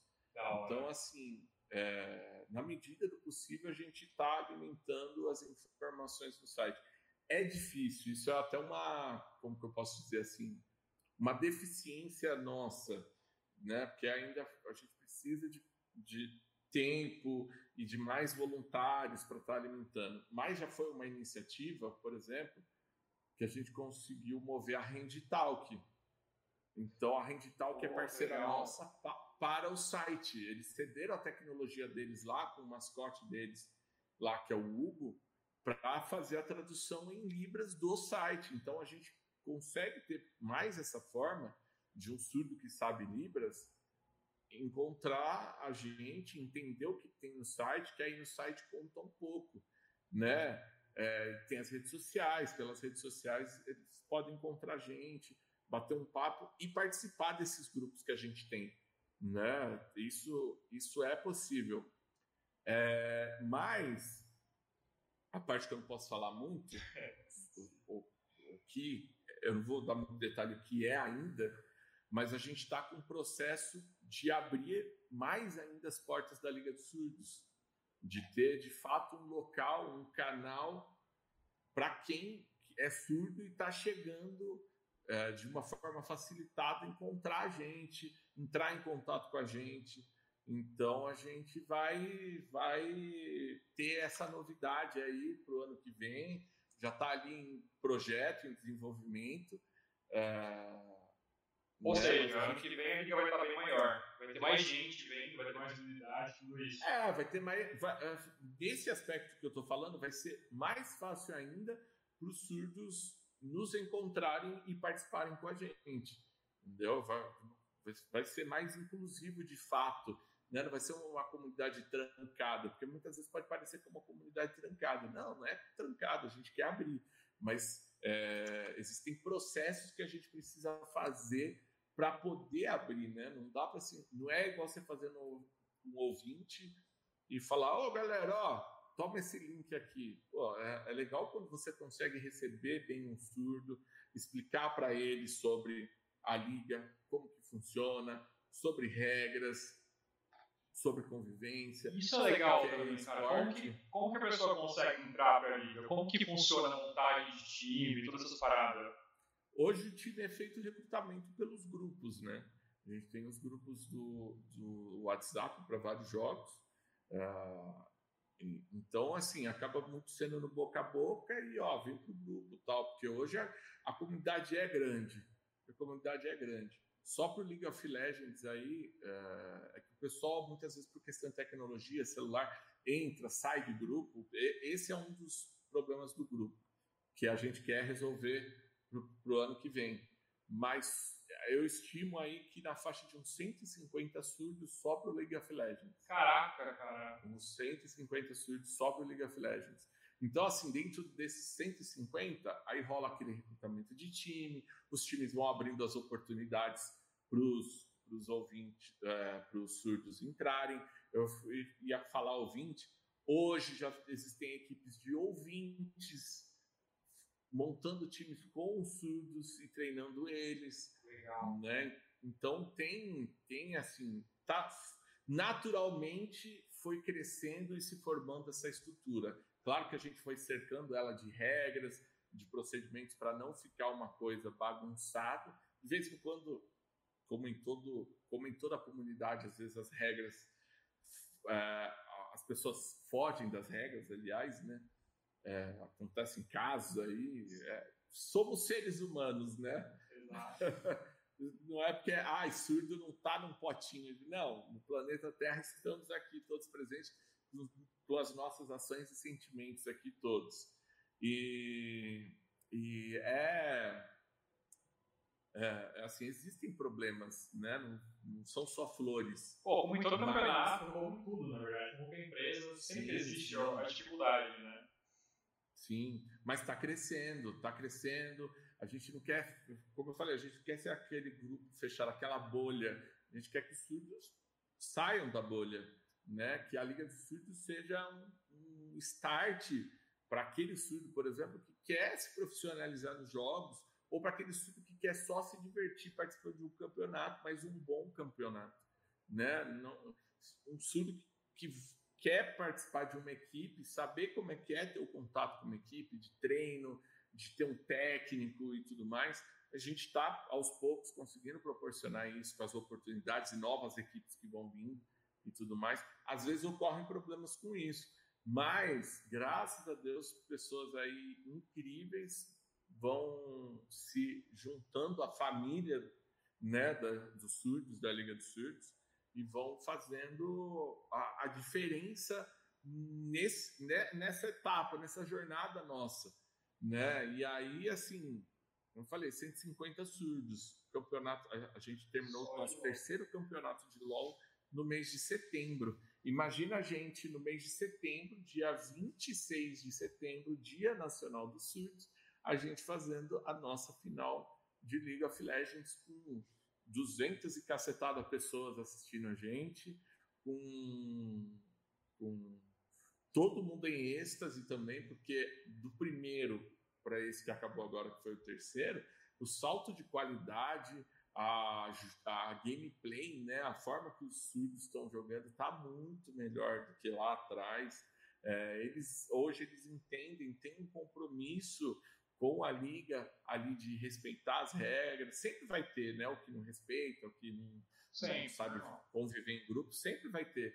Mas a, a grande parcela da, da, nossa comunidade sabe muito bem, respeita, tem carinho, tem um carinho imenso hoje pela, pela liga, né? E, e batalha por ela e sabe que está melhorando, que está fazendo cada vez mais oportunidades. Estava tá vindo, antes era tudo do nada, sozinho, aos poucos estão vindo os parceiros. Então, alguns campeonatos a gente já conseguiu ter premiação para essa galera, dar uma boa premiação, inclusive, tipo um periférico, um teclado bom, um Pô, é legal. Bom, é, né, já começando a ter essas coisas, está engatinhando. A, a, apesar das coisas estarem melhorando, parece que são grandiosas, não, ainda tem muita coisa a ser feita. As coisas ainda estão engatinhando, é um ano só, está naquele processo inicial, mas a gente já está vendo que está tomando uma forma muito importante aí, né? E está crescendo bastante. A, a gente começou o ano passado, né, no primeiro ano, só com o CS, o CSGO e o LoL, né? Esse ano a gente já teve coisa com Valorant, já teve coisa com Teamfight Tactics, é, com Fortnite, é, vai ter Rocket League ainda, a gente vai ter campeonato de Rocket League, já tem as datas, inclusive. Cara, você está crescendo muito, na verdade, está tomando uma forma muito grande, né? Tá Isso é muito legal. E qual que é o lance do SBT? SBT, cara, SBT, SBT, quando a gente foi realizar o nosso primeiro evento com o Fortnite, o SBT é, nos descobriu. Foi coisas que a vida foi levando. Eu conheço uma pessoa que convidou, que foi que, que, que me apresentou para outra pessoa, que me apresentou para outra, que convidou para um evento. Neste evento estava o diretor do SBT. E aí me apresentaram, falou, oh, esse daqui é o André, ó, se você não conhece, faz um campeonato com jogadores surdos, tá aí muito bom, tá crescendo, tá indo muito bem. E, e aí a, a gente tava para realizar um evento é, que a gente que é o nosso press start, né? E aí no press start é, foi uma brincadeira que a gente fez, que era no começo do ano, era o primeiro evento do ano. Então começo de todo jogo, você vai lá, aperta o, o start, né? Para começar. E aí, por isso que chamou de pré-start. E era onde, os, era onde os ouvintes podiam jogar junto com os surdos, lado a lado. Tipo assim, quando tem os campeonatos, quando tiver os campeonatos principais, é lógico que serão dos surdos, da comunidade surda. Mas em eventos a gente quis abrir essa brecha, essa possibilidade das pessoas terem contato de jogar junto com o surdo, lado a lado, numa equipe com o surdo, né? Para ver que não é uma coisa de outro planeta, né? Então a gente fez né, em janeiro desse ano o pré-start. Então, pré-start cada dia tinha um jogo. Tinha, teve o dia do Fortnite, dia do CS, dia do LoL, é, e aí a galera a galera se, se inscreveu, se voluntariou e tudo mais, tanto surdo quanto ouvinte, e a gente foi formando as equipes e botando a galera para jogar junto. E aí o, o, SBT, a primeira, a primeira coisa junto com o SBT foi essa parceria da Liga dos Surdos é, com da Liga dos Surdos com o, o Fortnite do Prestart. Aí, aí o Nerd Surdo apareceu na TV, aí já foi um negócio que eu nem imaginava, nem esperava. Ó, eu não sei, eu não, SBT que me desculpe, mas eu apareci no Fofocalizando. Olha! Minha tia, minha tia que vai, minha tia que vai assistir lá as, as fofocas dos famosos, me viu lá, passa a tarde lá crochetando e assistindo o programa de fofoca, viu lá, de repente estava lá o André lá, tipo, ué, eu vi o André na televisão, o que, aconteceu? Da hora, cara. E, porque tava sem entender nada, né? Tipo, de repente, pô, não sabia nem que o André jogava e de repente tá o André falando de jogo na TV. Na TV ainda, né? Um canhão de divulgação e tudo mais. E tá até hoje. E aí, então, e aí a gente fez essa primeira ação. E aí o SBT Games, meses depois ali, dias depois, criou o canal deles na Twitch, canal de lives deles na Twitch. Aliás, eu tive uma outra ação também na pandemia, né? Que, que a gente ia fazer uns outros campeonatos e tudo mais, mas aí, é, como todo mundo era obrigado a ficar em casa, e é um, um lance educacional que a gente tem na, na Liga de Surdos, que a gente quer ensinar as pessoas né, as coisas. Quer ensinar a jogar, quer ensinar Libras. A gente quer ajudar a comunidade. E aí a gente fez um projeto, eu já tendo contato no SBT, mandei e falei, ó, a gente quer fazer esse projeto aqui, o que, que vocês acham? Vocês topam? O que, que, vocês, o que, que vocês acham disso daqui? É, eles adoraram, e aí a gente fez um mini curso, um curso básico de Libras, com o SBT, que era transmitido no Facebook do SBT, duas vezes por semana. E aí a gente ficou aí por dois meses, duas vezes por semana, com as intérpretes da Liga de Surdos e eu lá como aluno, né? É, a gente transmitindo, tem no YouTube até hoje, inclusive, procura lá SBT, Libras e Liga de Surdos, você vai achar essas aulas fácil. É, e a gente começou a dar essas aulas aí para a galera, e era bacana que tinha aulas aí que dava 200, 300 pessoas que a gente online, que a gente não sabia nem de onde vinham essas pessoas, que lugar do mundo. E era um barato que a gente via assim, as pessoas falando: ah, eu sou brasileiro, mas eu estou nos Estados Unidos. Ah, eu estou no, no, Recife. Ah, eu estou no Rio Grande do Sul, lá estou em Porto Alegre. Ah, eu sou de Portugal. Estou aqui é, no inteiro, e, e, e aprendendo Libras, e aprendendo Libras. E aí a gente fez esse segundo projeto com eles, né? Eles abriram aí o canal deles e a gente levou a nossa, nossa galera para ensinar Libras aí pro pessoal. Libras e é aí... muito importante, na verdade. Libras é a segunda língua oficial do Brasil, né? Sim, sim. Muita gente não sabe, não, não tem ah, noção disso. Poderia poderia estar tá ensinando na escola, né? Mas os governantes ainda não se tocaram disso, né? Então a gente fica essa luta aí para conseguir que isso seja uma realidade para todo mundo aí, né? sim, né? Porque aí com certeza, com certeza vai mudar, vai ser outra história a partir do momento que tiver essas aulas aí nas escolas né? Mas a gente fez a nossa parte ali de gerar essa educação aí, essa forma educacional aí para o pessoal. Foi ali dois, durou dois meses. A gente esperava que durasse um só. Aí estava sendo tão legal que a gente ainda ficou por dois meses. Mas aí, como a proposta era um curso básico, a gente já estava começando a entrar em conteúdos que já não estavam sendo tão básico, né? Estava avançado. Para quem estava chegando a primeira vez, É, então, para quem estava chegando a primeira vez, ficava meio perdido, né? Então a gente falou, não, melhor parar aqui então, porque a proposta do básico a gente atingiu. Quem sabe mais para frente a gente volta com esse conteúdo renovado ou com conteúdo novo, a gente pode, né? Estamos abertos aí, se a SPT quiser de novo, quem sabe a gente desenha um outro, outro campeonato, ou, ou outro campeonato, um outro projeto, ou coisa do tipo. Mas também o SBT começou a. Sempre teve o SBT Games aí há um bom tempo, né? Que é o canal de games. Começou como canal de games do site do SBT. E eles estão virando o mercado deles aí, botando a cara deles no mercado. E eles formaram o canal de games deles na Twitch. Né? Depois disso, de acontecer essas coisas.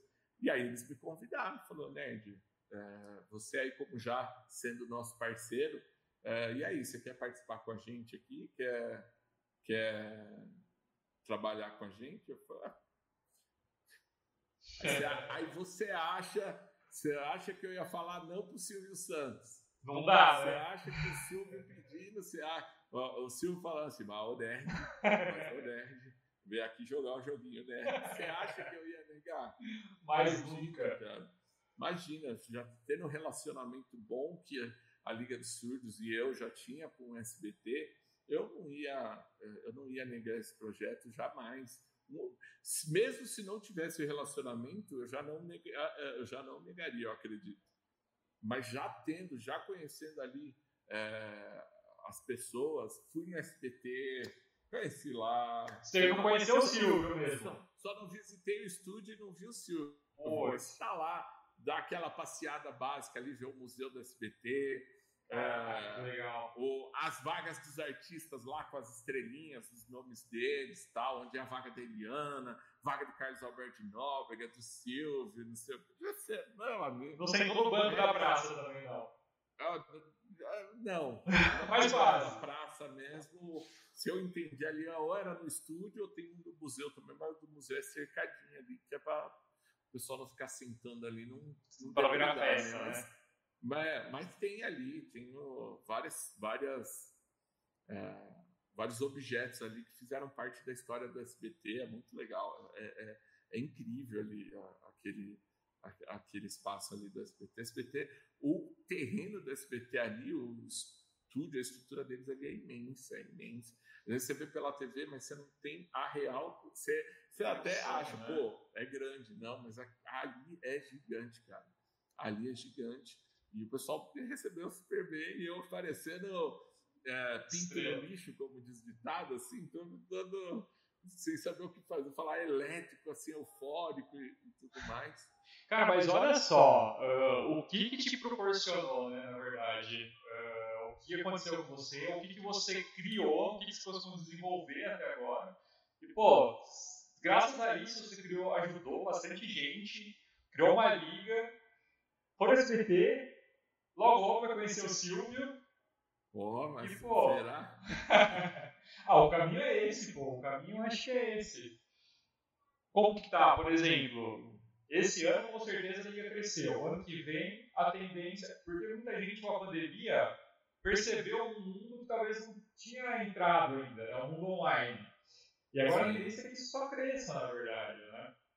E agora com certeza tem uma novidade que você não contou ainda, mas que pode ajudar a crescer ainda. Tem muitos, tem muitos. Não, projeto 2021 da Liga de Surdos já está ali andando.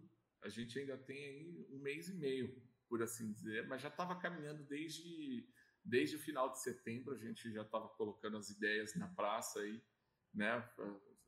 Os projetos para o ano que vem. É, porque eu fal- falei, pessoal, falei, é importante começar de já, cedo. Não dá para esperar, ô, feliz ano novo, agora vamos ver o que a gente vai fazer. Não. Já, desde final de setembro a gente já está focando em coisas. Claro que não esquecendo ainda desse ano, mas já é, trabalhando com coisas para o ano que vem. É, no ano passado a gente teve CSGO e CSGO e LoL. Esse ano a gente teve Valorant, teve TFT, teve LoL, teve CS, vai ter o CSGO de novo, teve o Fortnite, vai ter Fortnite de novo. Vai ter Rocket League de novo. Ah, não, de novo não. Rocket League é a primeira vez do Rocket League. Aliás, Rocket League. Eu vou até aproveitar de data. Ó, CSGO, dia 14 e 15 de novembro agora, nesse próximo fim de semana. É, e Rocket League dia 28 de novembro e Fortnite 29 de novembro. Então vai ter um sábado com Rocket League e domingo com Fortnite. Tudo na Twitch. É, tudo na Twitch, tudo Só na Twitch. E, e pro ano que vem, pro ano que vem a gente, ó, pro ano que vem a gente já tá com as promessas aí. Porque a gente já tá, a gente já sabe, a gente já sabe o que que vai é, o que está para lançar, né? Então o LoL vai lançar o jogo mobile deles, que é o Wild Rift. E a gente, sabendo que os nossos jogadores de LoL vão querer jogar o Wild Rift, a gente vai fazer sim o Wild Rift também. É, um, um que virou a febre aí da galera, que é o Fall Guys, né? Que o Fall Guys está cada vez virando mais para ser competitivo e logo logo já anunciaram que vai ter um modo espectador. Se tiver esse modo espectador, a gente tem um grupo grande, a gente quer entrar para o Fall Guys sim. E está estudando aí a possibilidade com outros jogos aí também. Né? Uma comunidade grande aí, né? De jogo mobile. Tipo e... assim, um Free Fire, entendeu? Bom, o Free Fire ele vai, vai arregaçar, cara. Eu acho que é uma boa colocar o Free Fire. Pode aparecer. Então a gente está é com, tá com esse planejamento, estudando as modalidades desenhando identidade visual para cada uma é, da Liga de Surdos, assim, até para facilitar a identificação né, deles. A gente sabe também que tem a questão de alguns, alguns surdos que têm problema de baixa visão, é, daltonismo, tem uma questão aí de cores, então a gente tenta. É, não é muito preciso né, ainda, com o tempo a gente vai fazendo e conciliando, entre fazer uma apresentação bonita e ainda atender essas demandas do pessoal, mas a gente, cada jogo dentro da Liga dos Surdos, cada modalidade tem uma cor específica. Então, para o LoL eu tenho um azul, para o CS eu tenho cinza, para o Rocket League eu tenho verde. A gente pega cada cor uma modalidade.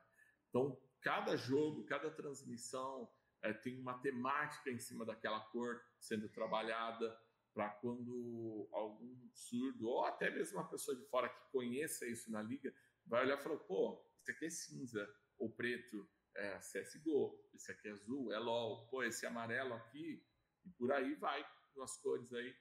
Ao é uma todo, preocupação que toda liga, na verdade, todo campeonato tinha que ter, na verdade, né? É uma preocupação que todo mundo tinha que tomar, na verdade. Deveria. Tem campeonato que nem se preocupa nem com a legenda. É, quem dirá se preocupar com isso? isso Mas, é pô, você está criando, está sendo pioneiro, talvez. Então, talvez, pô, você pode repercutir aí nos outros campeonatos, né? É, a gente está tentando, a gente tá tentando o nosso, né? É assim, é claro que, que eu, a equipe, a gente olha o que está acontecendo no mercado, a gente acompanha, mas a gente não pode só seguir a tendência do mercado. A gente tem que olhar para dentro, tem que ver o nosso pessoal, a nossa galera, é, tanto equipe quanto jogadores. Né? A gente teve uma coisa que talvez muitas organizações não façam, mas a gente teve um, um, uma pesquisa de opinião com surdos. A gente teve participação de 155 pessoas. Teve aí alguns ouvintes, mas a gente mandou para os ouvintes que eram envolvidos né, com, com. Mas ao todo, 155 pessoas Acho que das 155, acho que ali estiveram 10 ouvintes, 15 ouvintes, foi muito. A grande maioria era surdo, óbvio. Mas para saber a opinião da nossa comunidade, é, do que, que, eles queriam que a gente fizesse, é, não só de falar assim, ah, qual jogo que a gente quer que faz, isso também, mas como que você quer um campeonato? Você gosta de um campeonato que é um dia só de campeonato acabou, ou você quer um campeonato de muito tempo? Você gosta, você, é, você gosta de premiação? Não gosta? Premiação é importante para você? Ok, quanto importante é essa premiação para você? É, tipo, pra, vai te deixar desistir do campeonato se não tiver premiação? Né? É, quantas vezes você joga por semana? Sabe? Então foi uma pesquisa para a gente, como se fosse um censo da comunidade. Uma, eu falo que é mais uma pesquisa de opinião. Então a gente fez essa pesquisa de opinião com eles para a gente sentir também com essas respostas os rumos que a gente vai dar para o ano que vem. Então tem muita coisa que muita org aí de esportes não faz e a gente está ali tendo aquele cuidado, aquele carinho, na medida do possível, né? Como eu falei, assim, sempre sem ter, é, faz, é, sem se matar, né? Se comprometer demais, porque às vezes você se compromete, acaba matando qualquer projeto, mas com aquilo que é possível para a gente, vamos fazer da melhor forma. E aí a gente faz isso, ó, coleta opinião dos jogadores, é, pensa nessa questão de caracterização, de cada modalidade ter uma cor que identifique, né, com o logo da modalidade, não é simplesmente só abrir um campeonato, porque as pessoas acham que é simplesmente falar assim da noite para o dia. Eu vejo muito, muita organização de campeonato assim, ah, vou montar um campeonato, taca um monte de jogador para dentro. E aí você vai ver a qualidade de transmissão é horrível, é uma comunidade que é dificílima de trabalhar, né, que é cada vez mais complicada, que dá, dá problemas. E quando você faz da forma que a gente faz, não, você consegue que a comunidade interaja com você, você consegue ali, mais fidelidade da comunidade, porque eles se sentem ouvidos, né? Porque você está mostrando, olha, a sua opinião conta. A gente não é simplesmente um dono de campeonato que se colocou ali é, e vai, não, então estamos fazendo campeonato, vocês se virem. Não, quando a gente faz um propõe algum campeonato, a gente tem um cuidado para ver como fazer. Existem questões ainda, tipo parceiros, patrocinadores, isso é vontade que tenha. E como que está isso? Agora está começando a ter, né? Mas. Oi, não entendi. Como que está o lance de parceiros e patrocinadores? Então, está começando a ter. A gente está começando com o campeonato de loja, a gente já teve alguns né? Então essa galera, é, vamos dizer assim, até o momento é mais uma permuta do que um patrocínio, né? É mais uma troca do que um patrocínio, né? Como a gente já tem uma certa relevância também no cenário, a galera gosta do projeto também pela nobreza do projeto, né? É, é tem uma social muito grande, na verdade. É um ganho social dentro do esporte muito grande. Então, a, a, o pessoal quer a, incentivar, apoiar, mas não necessariamente as empresas têm um cash, um recurso disponível para chegar. Olha, vou pagar você. Aí, o que a gente faz? A gente força, fala assim, ah, não, então se você não vier com dinheiro, não, não quero. Né? É, não, não é a realidade, né? A gente é bem consciente que teve aí um, uma questão de pandemia esse ano que foi muito pesada, muito é, danosa aí para muita gente. E aí os parceiros vinham, a pergunta sempre é: o que você pode agregar para a Liga dos Surdos? Então veio uma forma de um, um vem com uma forma de uma palestra para dar uma palestra para os jogadores.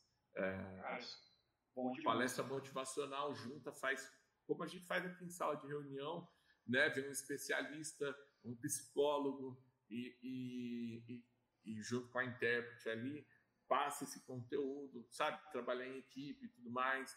É, um outro veio com a premiação, um outro veio com um, uniforme. Pô, você não time de surdo, participava de um campeonato que até ano passado você jogava sem ganhar nada. Pô, a sua equipe vai ter um uniforme agora. Pô, isso é muito então, legal. Então a gente foi agregando coisas assim que a gente viu que fazia relevância. É, é, e, e, ficou um número bacana de parceiros, ficou legal. Tem gente que fala assim: ó, oh, Nerd City tá ficando rico. Falei, não, gente, é permuta. É, por enquanto, por enquanto. Esse é meu sonho, tá? Se, se tiver parceiro assistindo, assistiu, alguém que de repente tiver interesse, pô, eu, eu, eu, sonho, eu sonho, quem sabe um dia receber um salário para realizar esse trabalho. Não, a gente tá fazendo, até então, a gente tá fazendo 100% coração e voluntariado né? E aí, mas a tendência é que entre, né? A tendência é que, pô, tá crescendo, tá sendo um negócio bem legal, é uma questão social muito boa, então a tendência é justamente isso. Pô, já começou a permuta. Logo, logo vem, com certeza, aí um patrocínio e tudo mais. É questão de tempo. Sim, como o trabalho está sendo bom, a gente tem consciência que isso com o tempo chega. Isso com o tempo chega, vão vir as pessoas certas aí para fazer isso também, né? As condições em algum momento vão se dar, vão acontecer, né? Mas mesmo com permutas, eu não estou falando isso sendo ingrato com, com os parceiros não, que fizeram a boa, né? É, Lógico. caramba. E, e exatamente com eles a gente já conseguiu proporcionar coisas que até então esses surdos nem imaginavam que teria. Nunca sonharam, talvez, né?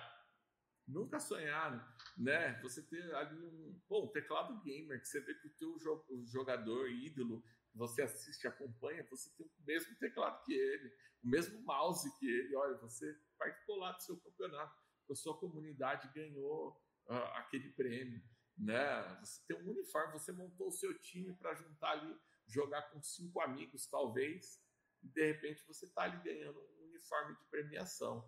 Então a gente já está conseguindo é, proporcionar essas coisas aí com as ajudas do, dos parceiros. Né? Vai ter os campeonatos de CSGO, a gente vai ter algo que muitos campeonatos não tem, que a gente vai ter nesse próximo campeonato de CSGO, um servidor exclusivo para jogar o campeonato. Caraca! O parceiro o parceiro tá, tá configurando um servidor só para a gente jogar. Então imagina o pessoal jogando com um jogo ali lisinho, sem lag, sem ter aquela concorrência de conexão. Não, vai estar ali um servidor só para o campeonato da Liga de Surdos. Então, né, coisas impensáveis. Se pegar um ano atrás, quando eu estava lá naquela situação de né, vendo a galera que não, não quis continuar trabalhando, que, que eu fiquei ali quase sozinho. É, bancada, né? Campeonato rodando né, com aquela dúvida, e aí, continua ou não? E hoje eu estou aqui batendo papo com você e contando toda essa trajetória. Olha o tanto de coisa que aconteceu, é muito, é muito bacana, cara, é muito gratificante. Mas com certeza esse é. pessoal olha para frente agora e fica, pô, podia estar tá junto, né? Eu podia estar tá, ter crescido e tudo mais. E olha, viu? É. E, e o pior que olha. E o pior que olha. Vou dar uma farpa. Eu não sei se ele já assistiu ou vai assistir mas esse surdo que desistiu lá atrás, ele veio me cobrar uma vez e falou assim: Ah, você tem que falar que eu sou o criador. Eu falei: Tá, você quer que eu fale? Eu falo. Mas eu, falar, eu falei para ele assim: Eu não acho que vai ser positivo, por exemplo, eu falar que você foi o criador e desistiu. É verdade. A Liga dos Surdos, é a Liga dos Surdos está aqui hoje não é porque você criou e trabalhou ele veio, ele veio me cobrar, porque, como eu falei, lá atrás foi um processo de grupo, foi um processo em conjunto. Eu não fui o cara que falou assim, porque normalmente as pessoas falam assim, quando criou, isso eu não vou ser, ser hipócrita né, e falar assim, ah, não, porque eu criei, ter essa arrogância. Não, eu criei, eu idealizei, não partiu só de mim. Né? Foi partir de uma vontade até desse grupo lá, dos 30 iniciais, uma comunidade que pequena que fosse, mas uma comunidade veio a vontade de começar isso. Eu só fui o cara que, que liderou essa vontade para realizar o que foi realizado lá atrás e continuar realizando até hoje, né? É, porque então, dificuldade não é criar alguma coisa, a dificuldade é você dar continuidade é, naquilo, né? E conseguir crescer aquilo. Eu acho que isso que, é, que dá valor à, à parada. Eu acho que isso aí. Ideias, Ideias você pode ter várias, né? A ideia Agora, não tem. Ideia... Eu mesmo, eu vivo lembrando que eu tinha uma ideia assim, mas a gente vai food quando era bem mais novo. Mas, cara, era só uma ideia. E daí?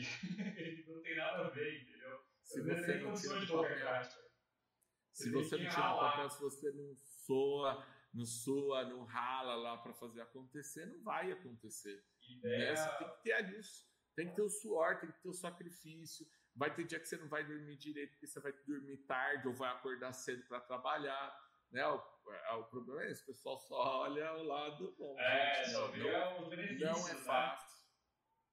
Ninguém não vê é a dificuldade e tudo que você passa, as noites sem dormir, isso ninguém olha, sabe? A pessoa só olha, o que legal, tá fazendo, onde Sim, tá aparecendo, olha quando a gente tá vendo.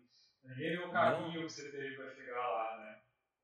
Não é fácil, não é fácil, não é simples.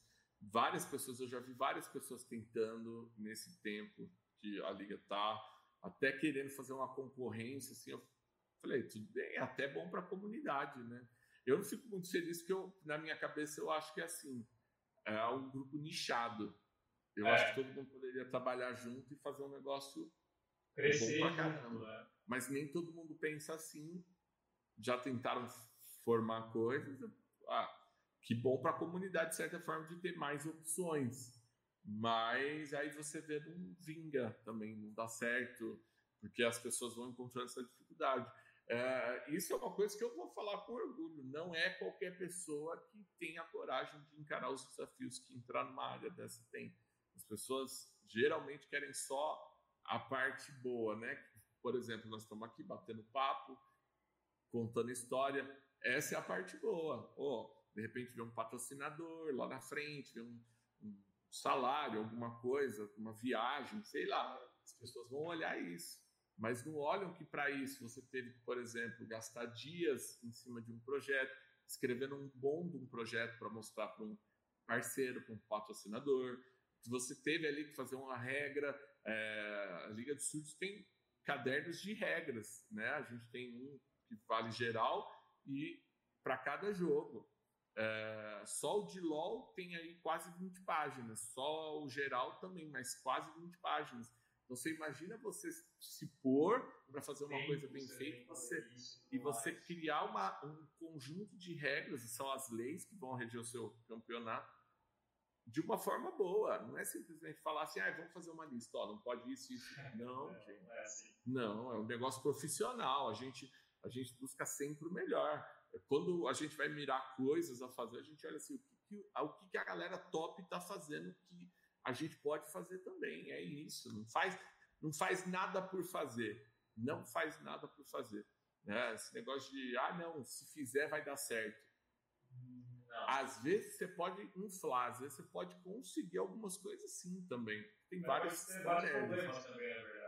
Mas também, exatamente, mas também você vai encontrar vários problemas ao longo do caminho aí. Que a, às vezes, se você parar para pensar que você planejou fez o negócio certinho e você foi impulsionado muito mais por ter feito dessa forma do que da forma bagunçada, né? Porque com planejamento, você sabendo o que você quer fazer, você consegue mirar e fazer. Agora, eu vejo muita gente que faz assim: ah, não, vou fazer um campeonato. Aí fiz um campeonato. Aí fez qualquer coisa de qualquer jeito, lá uma regra lá que às vezes nem tem formatação, às vezes você percebe que a regra foi Ctrl-C, Ctrl-V de outras regras, é, a pessoa nem leu direito, você olha assim, uma página está com uma formatação, a outra está com outra, aí você vai cair para uma live e a live está feia, tá com, tá com cara com visual que parece que saiu do Windows 95, que eu olho lá para a tela da live e vejo assim, falei, pô, lembrei quando eu jogava campo minado lá. Bom. Quando eu digitava no Word, fazia aqueles Word Art lá, aqueles GIFs do Word. Clipezinho do Word. Você lembra do assistente do Office? Você já viu ele lá? Que era o Clips, eu lembro. Clips com a carinha. eu Aí sou, você vai olhar. Aí você vai olhar para a live da pessoa, tem lá o, o, a tela da live parece que, que saiu, que foi feita no, no Word 95. Cara, falando de planejamento, tem um planejamento ao vivo aí? E, e assim, se você parar para pensar, eu já testei casos e casos. Eu sou um cara que testa muito. Muitos campeonatos menores aí que a gente fez na Liga dos Surdos foram testes aí que eu deixava bem claro para o nosso pessoal, nossa equipe, falar, ó, vamos testar para ver se isso dá certo aqui, que aí se der certo a gente já tem um, um, uma margem aí, um conhecimento para poder fazer melhor, né? E fazer algo mais elaborado aí no próximo. É... E vai crescendo, vai melhorando, isso é, é importante. Que você, que você não vê a galera fazendo, você não vê a galera fazendo. A galera às vezes quer campeonato atrás de campeonato, campeonato, campeonato. Ah, vou inflar, quer, ah, quero tantos times. Eu, não, você tem, que ter, você, você tem que ter um planejamento. Ok, você vai, você vai fazer assim? Você cresce, ok? Você cresce, você vai ter, sei lá, você está fazendo lá você vai ter 300 times Aí, aí que tá, né? Você vai ter 300 times no teu campeonato, mas você bota 50 te assistindo. Ah. Tipo, se você tem 300 times, vezes 5, mais reserva, que normalmente é na Liga dos Sul, a gente faz três reservas. Ó, 5 vezes 5 é, nada. Você pega 100 vezes 8, 800. Então, basicamente, são 800 jogadores. E você tá, só tem 50, 100 pessoas te assistindo. Nem os jogadores estão assistindo, né? Você não, nem os jogadores, nem a galera que está dentro do teu campeonato consegue, consegue te acompanhar. E na Liga dos Surdos, não. Na Liga dos Surdos, a gente fez campeonato, por exemplo, com oito times. Né? Ó, 8 vezes, 8 vezes 7 dá 56. A gente estava batendo quase 200 e pouco, 300 de audiência em algumas transmissões.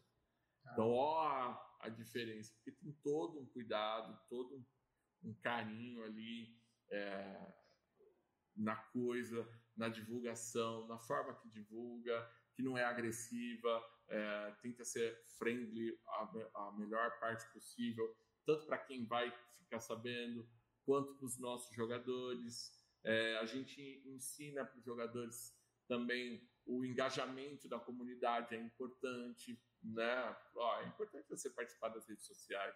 Ah, mas por que? Ai, mas eu não gosto de rede social. Tudo bem, você não gosta. Mas quanto mais você participa, mais pessoas podem saber do campeonato, sabendo do campeonato, pode saber do teu trabalho. Rola essa conscientização que a gente faz com a galera. O trabalho da Liga dos Surdos é muito bem elaborado, muito bem elaborado. É... legal. E, e, é o que você fala, é com planejamento, na verdade, é pensando em todo mundo, pensando na comunidade. Pô, tem intérprete de livro no campeonato, isso é fantástico. Mas pensando em planejamento, ano que vem, tem a possibilidade de uma final ao vivo? Presencial? A gente quer. Eu vou ser bem sincero, era para ela estar tá acontecendo esse ano, se tudo corresse certo, hein? Sério? Era para ela ter acontecido esse ano, mas veio a pandemia e aí mudou o plano de todo mundo e a gente acabou não, não realizando. Mas é possível, então, ano que vem a gente ter uma final presencial aí? Com certeza, é. com certeza. A gente, é uma das coisas é um dos marcos que a gente quer buscar, porque isso de fato é uma coisa que a comunidade surda nunca teve. Né? Vai, de certa forma, se a gente conseguir fazer isso, vai ser pioneiro. Tipo, já já está sendo já está sendo diferente pelo fato de ter um campeonato com surdos, campeonato inclusivo forte, importante, é, mostrando a que veio, né? Já tem a sua relevância. Né? Então, mostrando, botando surdos nesse mercado de jogos, já tem isso. E fazendo um presencial com isso, cara, é diferencialíssimo para a comunidade. Porque como a gente estava falando mais cedo, né? Hoje em dia todo mundo, todo mundo é gamer de certa forma, né? Tem um joguinho no celular ou alguma coisa assim. Então, é, você conseguir proporcionar isso para os surdos, isso para a comunidade surda é um marco importante. Você tem uma, uma, um, um evento presencial com intérpretes, com eles podendo conviver ali, se conhecer pessoalmente, não ficar só naquela bolha do virtual. Isso é, isso é para ser incrível, né? Então a gente, a gente com certeza quer isso, sim. Cara. E quem sabe a pandemia resolvendo, aí estamos lá todo mundo junto, torcendo, abraçando lá todo mundo. Pô, vai ser legal, eu vou estar lá com certeza, cara. Se algum patrocinador, alguém quiser trocar uma ideia com você, André, quiser patrocinar, quiser entrar aí no campeonato, o que, que ele tem que fazer? Agora, agora, redes sociais da Liga dos Surdos. Manda lá uma mensagem. É, pode mandar na minha também, Nerd Surdo, né? Twitter, principalmente Twitter, mas pode mandar Instagram. É, você dá mais atenção pra galera no Twitter. Sim, geralmente sim. É a rede social mais fácil, né, da atualidade, assim, de usar, de alcance para quem é de esportes, né, para quem é dos games, o Twitter está sendo a mais, a, a mais utilizada. É, e a partir de lá a gente vai desenvolvendo a conversa aí, batendo papo. É, a gente não fez, tem, tem e-mail também, né, tem o meu e-mail, nerdsurdo.gmail também, que é o contato que eu tenho, Mas qualquer uma das formas aí pode me, me procurar. Que a gente dá. O, o, pessoal vem, o caminho não é difícil para o pessoal encontrar. Né? É acessível, com certeza é acessível. E é acessível, dá, dá para a gente conversar sim. E com certeza, se tiver boas ideias, boas propostas, a gente está aí sentando, conversando, negociando. Né? Agora estamos aí estamos aí no jogo, né? a gente quer, a gente quer de fato, é tudo isso que eu falei aqui, né? Realiz, fazer essas realizações aí para os surdos, né? Para mim também, eu falo para mim também, porque eu sou um surdo agora, né? Eu fa, há três anos eu faço parte dessa comunidade, então é, a minha felicidade e a felicidade deles é, é vir a felicidade de todos, né? Então, que eu conseguir proporcionar para eles, eles vão ficar felizes e eu vou ficar feliz junto. E vice-versa. É, é só, só, só chamar. Só chamar que a gente conversa. Cara, a gente já tá duas horas aqui trocando ideia. Passou bastante tempo. Passou rápido. Passou rápido. O próximo, eu quero que seja presencial isso aqui, logo logo quero que a gente tenha um, um lugar aí que a gente possa trocar ideia olho no olho, acho que vai ser mais legal, vai ser mais legal para todo mundo também acompanhar. Mas, cara, prazer demais falar contigo. Uh, vamos trocar ideia. Eu vou ver como eu posso te ajudar também de alguma forma. Que eu quero muito participar junto com você. E, velho, valeu demais pra gente trocar essa ideia. Cara, eu que agradeço. Toda a sorte do mundo no projeto. Valeu. Igualmente. Já, já começamos, já começamos bem, ó. Já estamos já aqui, já tem a arte visual ali, todo, todo bonitão. E a gente, a gente vai crescer, nós vamos, vamos, vamos seguindo aí. Tô tentando seguir você, cara. Tô tentando chegar no mesmo nível aí, vamos ver se consigo. É, questão de arte, tudo isso. Mas vamos lá, você vai me ajudar bastante também, vou aprender a mexer com tudo isso. E cara, eu quero muito que a gente troque o PDA mais pra frente e eu quero ver se a gente vê se essa final que vem presencial aí, pô, seria, seria fantástico, é. velho. Por que não? Vai, vai ser, vai ser vai ser é uma meta, é o que eu busco aí pro, pro ano que vem. Já, já estava buscando para esse ano. Mas as coisas acontecem quando tem que acontecer, né? Então, se não deu certo esse ano, a gente não se frustrou por isso, não ficou chateado. A gente vai a gente vai focar isso aí e ir atrás aí do que for possível fazer, já quem sabe isso acontece aí no ano que vem também, para a gente ter esse encontro aí dessa galerinha toda aí também, nossa e dessa galerinha toda aí, jogadora e surda, para celebrar, né? Celebrar tudo isso que tá dando certo. E vai vir mais coisa boa, cara. Quem quiser se acompanhar, segue lá, arroba Nerd Surdo, arroba Liga do Surdo. Liga? Liga Surdos. Liga sem Surdos. O sem o dos. Sem o dos. Até para sentir, para sentir não, para seguir a sintaxe de Libras, que não tem D, não tem dos, a gente Olha, cara. pensando, tipo. Tudo pensado, né, velho? Tinha redes sociais disponíveis, né? Liga dos Surdos existia. Poderia ter Liga dos Surdos. Mas a gente ficou pensando assim, mas o português de surdos não é assim, não tem des, dos.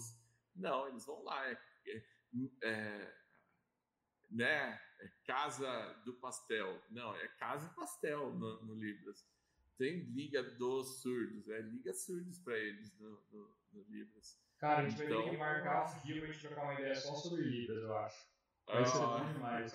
Eu não sou especialista. Então... Mas aí eu tenho certeza que você consegue convidar um especialista. Ah, exatamente. traz aqui as intérpretes da, da liga que com certeza vão gostar de. Vamos trocar essa ideia? Vamos trocar essa ideia. Bora, bora, bora marcar, trocar essa ideia. Vamos marcar sim. Cara, eu vou encerrar por aqui vai estar disponível depois isso aqui. Spotify, Google Podcast, Apple Music também. E aqui no YouTube. André, valeu demais. Vamos continuar aí. E vamos ver se a gente marca esses próximos. Eu quero assistir esse presencial aí. Valeu demais, velho. Vamos lá, vamos lá. E eu que agradeço, galera. Agradeço você, né, Ciro, por estar tá fazendo esse convite, ó, a estreia, tá aqui na estreia. E a galera aí, teve uma galerinha que estava assistindo aí no ao vivo. É bom ter estreia, depois o pessoal vai ver lá o primeiro vídeo, cara. Vai estar gente aqui. Ah, isso aí. Fechou? Fechado então. Valeu demais, André. Obrigado por tudo. Vamos lá, cara. Sucesso aí pra liga.